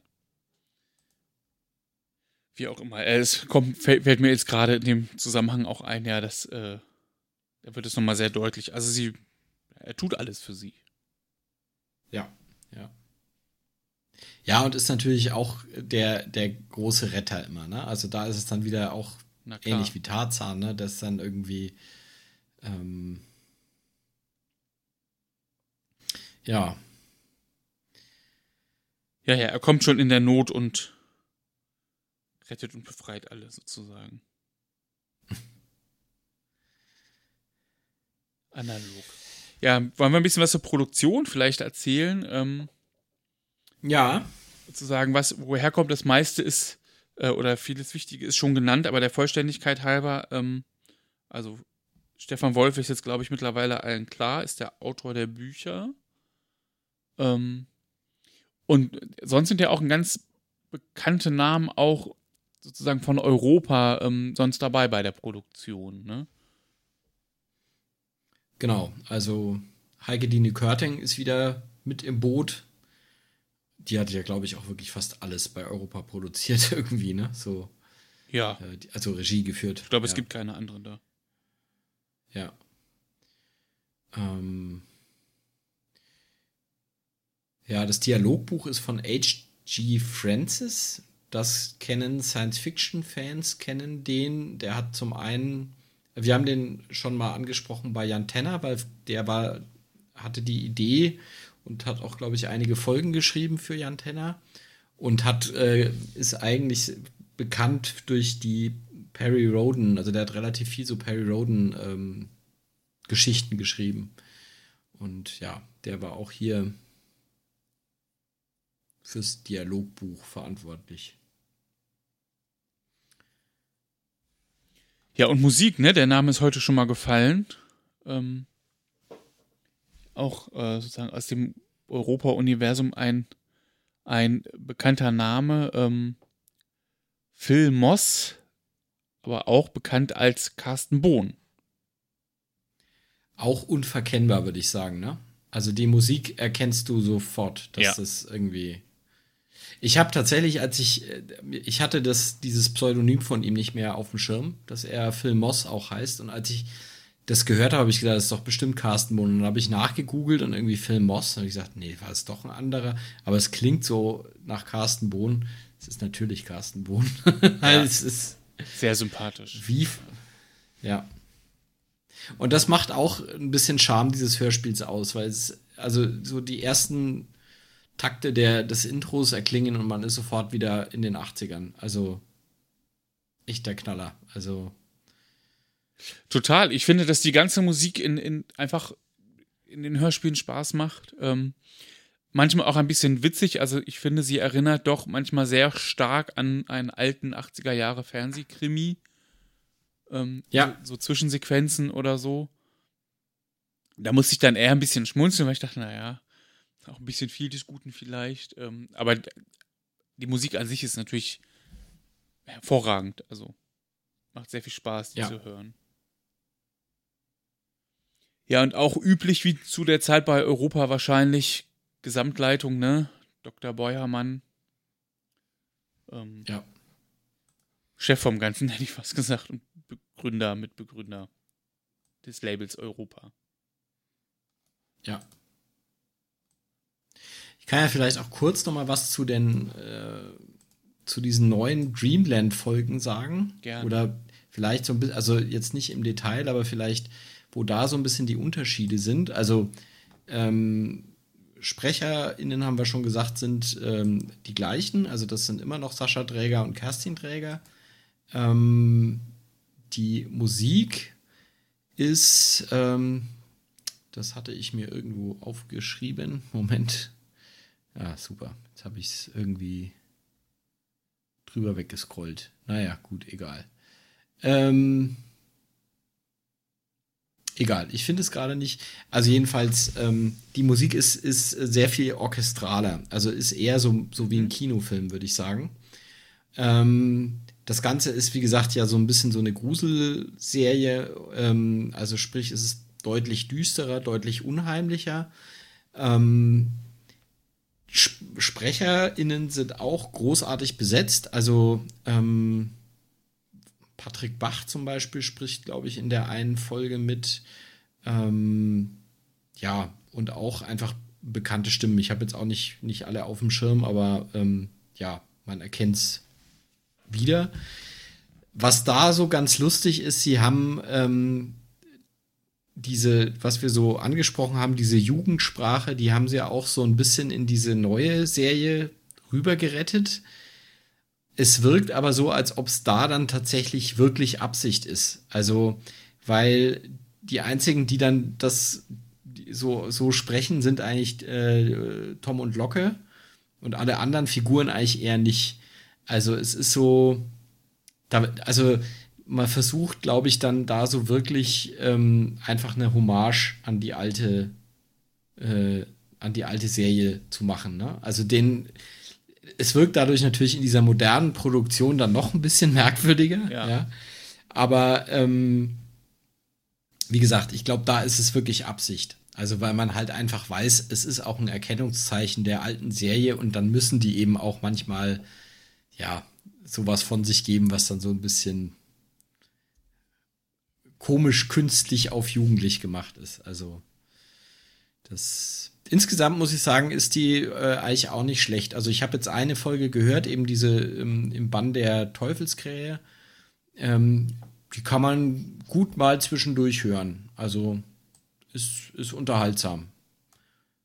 Also ich würde jetzt nicht sagen ein Meilenstein, aber ist spannend erzählt und also ich glaube insbesondere, wenn man die, die alte Serie mag, äh, lohnt sich das. Na, das ist doch mal ein Tipp. Das kommt mit auf meine Hörliste noch, auf jeden Fall.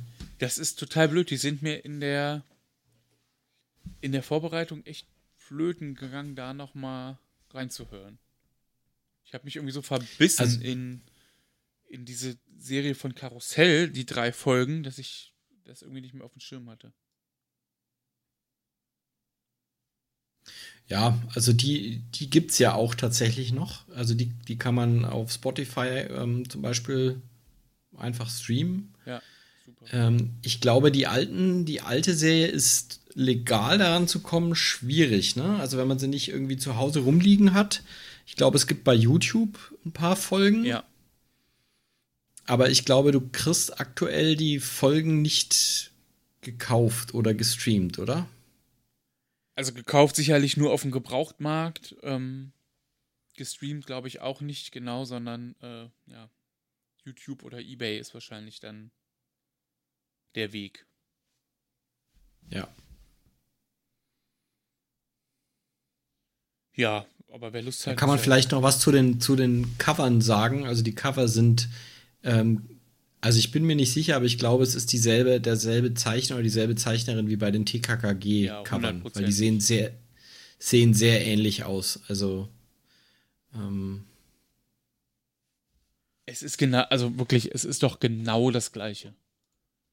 Ja. Wenn du, wenn du die Schrift wegmachst, wüsstest du nicht, ob das Tom und Locke oder ein TKKG-Cover ist. Ja.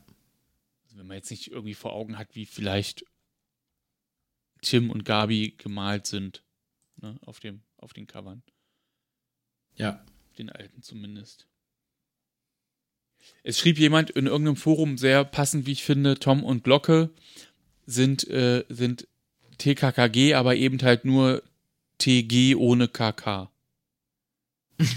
ja, das stimmt, ja. Konnte ich gut nachvollziehen, was damit gemeint war.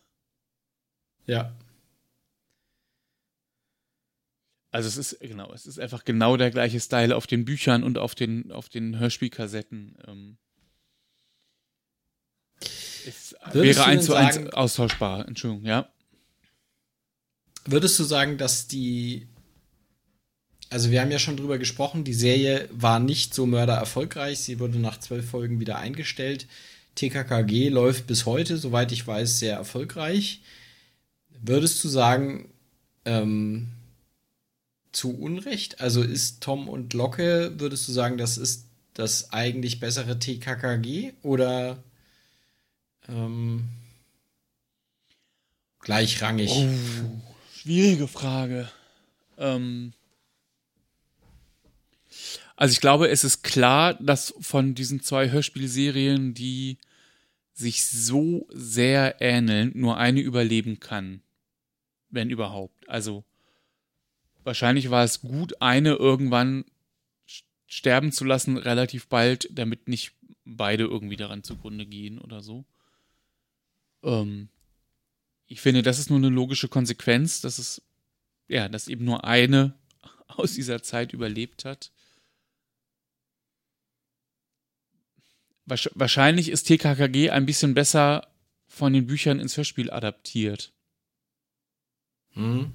Ähm, also ich, ja, ich kann mir vorstellen, dass es da einfach das bessere Dialogbuch zu gab. Weil es ist schon bei Tom und Locke manchmal so, dass man sich denkt, hä? also es gab, ich habe auch Kritiken gelesen von, die Titel passen gar nicht. Ähm, es gibt eine Folge, die irgendwie heißt ähm, Terror durch den heißen Draht. Und die ja. habe ich jetzt, die habe ich jetzt nicht gehört, aber ich habe dazu halt eine Rezension gelesen und die sagt, naja, im Buch wird sehr deutlich, warum der Titel so ist. Im Hörspiel gibt es zwei, drei kleinere Terroranrufe, aber eigentlich geht es darum gar nicht so sehr. Ja. Ähm, kann ich jetzt so nur nachschlagen. Das stimmt ne? tatsächlich. Ja. Nee, aber das stimmt tatsächlich. Also die, ich habe die Folge vor kurzem jetzt eben auch gehört und äh, ich habe nicht verstanden, warum die so heißt. Das ist ein guter Punkt, ja. Und das macht es, glaube ich, deutlich, dass wahrscheinlich einfach wirklich die Adaption von Buch ins Hörspiel oder wenn es auch nur an so Kleinigkeiten sind wie der Titel, wahrscheinlich da mehr gehakt hat als bei TKKG. Wobei, ne, also siehe, hör mal Folge äh, sowieso. Auch TKKG hat ja genug Kritikpunkte, wo man wirklich sagen muss, mh, hm, da lief es vielleicht jetzt nicht so gut. Ähm, aus heutiger Sicht ja immer, zumindest. Ja. Ja, aber das, und ich, die Frage ist ja auch vielleicht, wer hat in den 80er Jahren Hörspiel gehört? Also war oder ist diese Altersgruppe 16 aufwärts eigentlich für den Hörspielmarkt 1984 relevant gewesen? Ja, das stimmt. Das ist eine gute, also wahrscheinlich, ja. Wahrscheinlich hat man halt wirklich eher so als Kind gehört und, und, und ähm, hat entweder dann so als Jugendliche eher so Erwachsenenhörspiele, ja. sowas Larry Brand oder sowas, worüber wir übrigens auch mal eine Folge machen müssten. Ähm, oder halt dann gleich ein anderes Medium, ne? Also irgendwie Filme oder Computerspiele oder sowas. Aber wahrscheinlich waren tatsächlich so diese, äh, diese Hörspielsachen dann nicht mehr so interessant. Also. Ja, oder halt nochmal dann so ganz andere. Also wirklich auch, auch so ganz andere Themen irgendwie. Also Jan Tenner, ja. Ähm, ja. Wo es halt nochmal deutlich um, um was anderes geht und eben halt vielleicht nicht das Kinderhörspiel in ein bisschen für Ältere gemacht ist.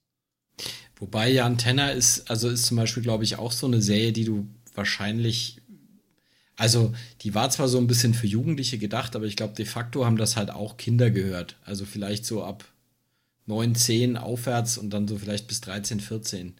Also ich glaube so mit 15, sein. 16. Also in dem Alter habe ich ja Tenner gehört und ich weiß, dass als ich das gehört habe, da war ich so, ja, werde ich so 14 gewesen sein, da war ich eigentlich schon zu alt dafür. Ich fand das ah, dann ah, ja. sehr unterhaltsam, aber das war eigentlich schon, eigentlich habe ich mich da schon mit anderen Sachen auch irgendwie beschäftigt, ja. Das war nicht mehr so, so interessant, ja, ja. irgendwie. Ja, vielleicht ist man dann auch schon eher zu den drei Fragezeichen gewechselt oder was, ne? Also. Mhm. Ja. Wenn man denn Hörspiele gehört hat. Ist auch jetzt so ein bisschen rumgespinnt, aber ich kann mir gut vorstellen, dass, zumindest in meiner Fantasie, ne, dass das ähm, für TKKG und gegen Tom und Locke spricht. Äh, klingt, finde ich, plausibel. Also, dass du in dieser typischen Hörspielzeit, wo du so als Kind in den 80ern vielleicht so mit Pumuckel oder Benjamin Blümchen ja. oder Bibi Blocksberg so aufgewachsen bist und dann so mit so als etwas älteres Schulkind, sagen wir mal, dann vielleicht sowas wie TKKG oder drei Fragezeichen oder fünf Freunde gehört hast. Aber tatsächlich so mit 15, 16, entweder hast du dann wirklich Erwachsenenhörspiele gehört oder halt ähm, dich da eigentlich überhaupt nicht mehr für interessiert. Oh, da bist du halt Mofa gefahren. Ja. Also bei mir hat ja die Hörspiel, äh, die Hörspielleidenschaft hat mit, glaube ich, mit 16, also ich hatte dann tatsächlich so 14, 15, 16 ging das bei mir auch erstmal deutlich zurück. Also ich habe das dann erst wieder in meinen späten 20ern wieder entdeckt. Ja. Von daher, es, ich halte das schon für plausibel, dass, was du sagst, dass also 15-, 16-Jährige da sich nicht so richtig identifizieren.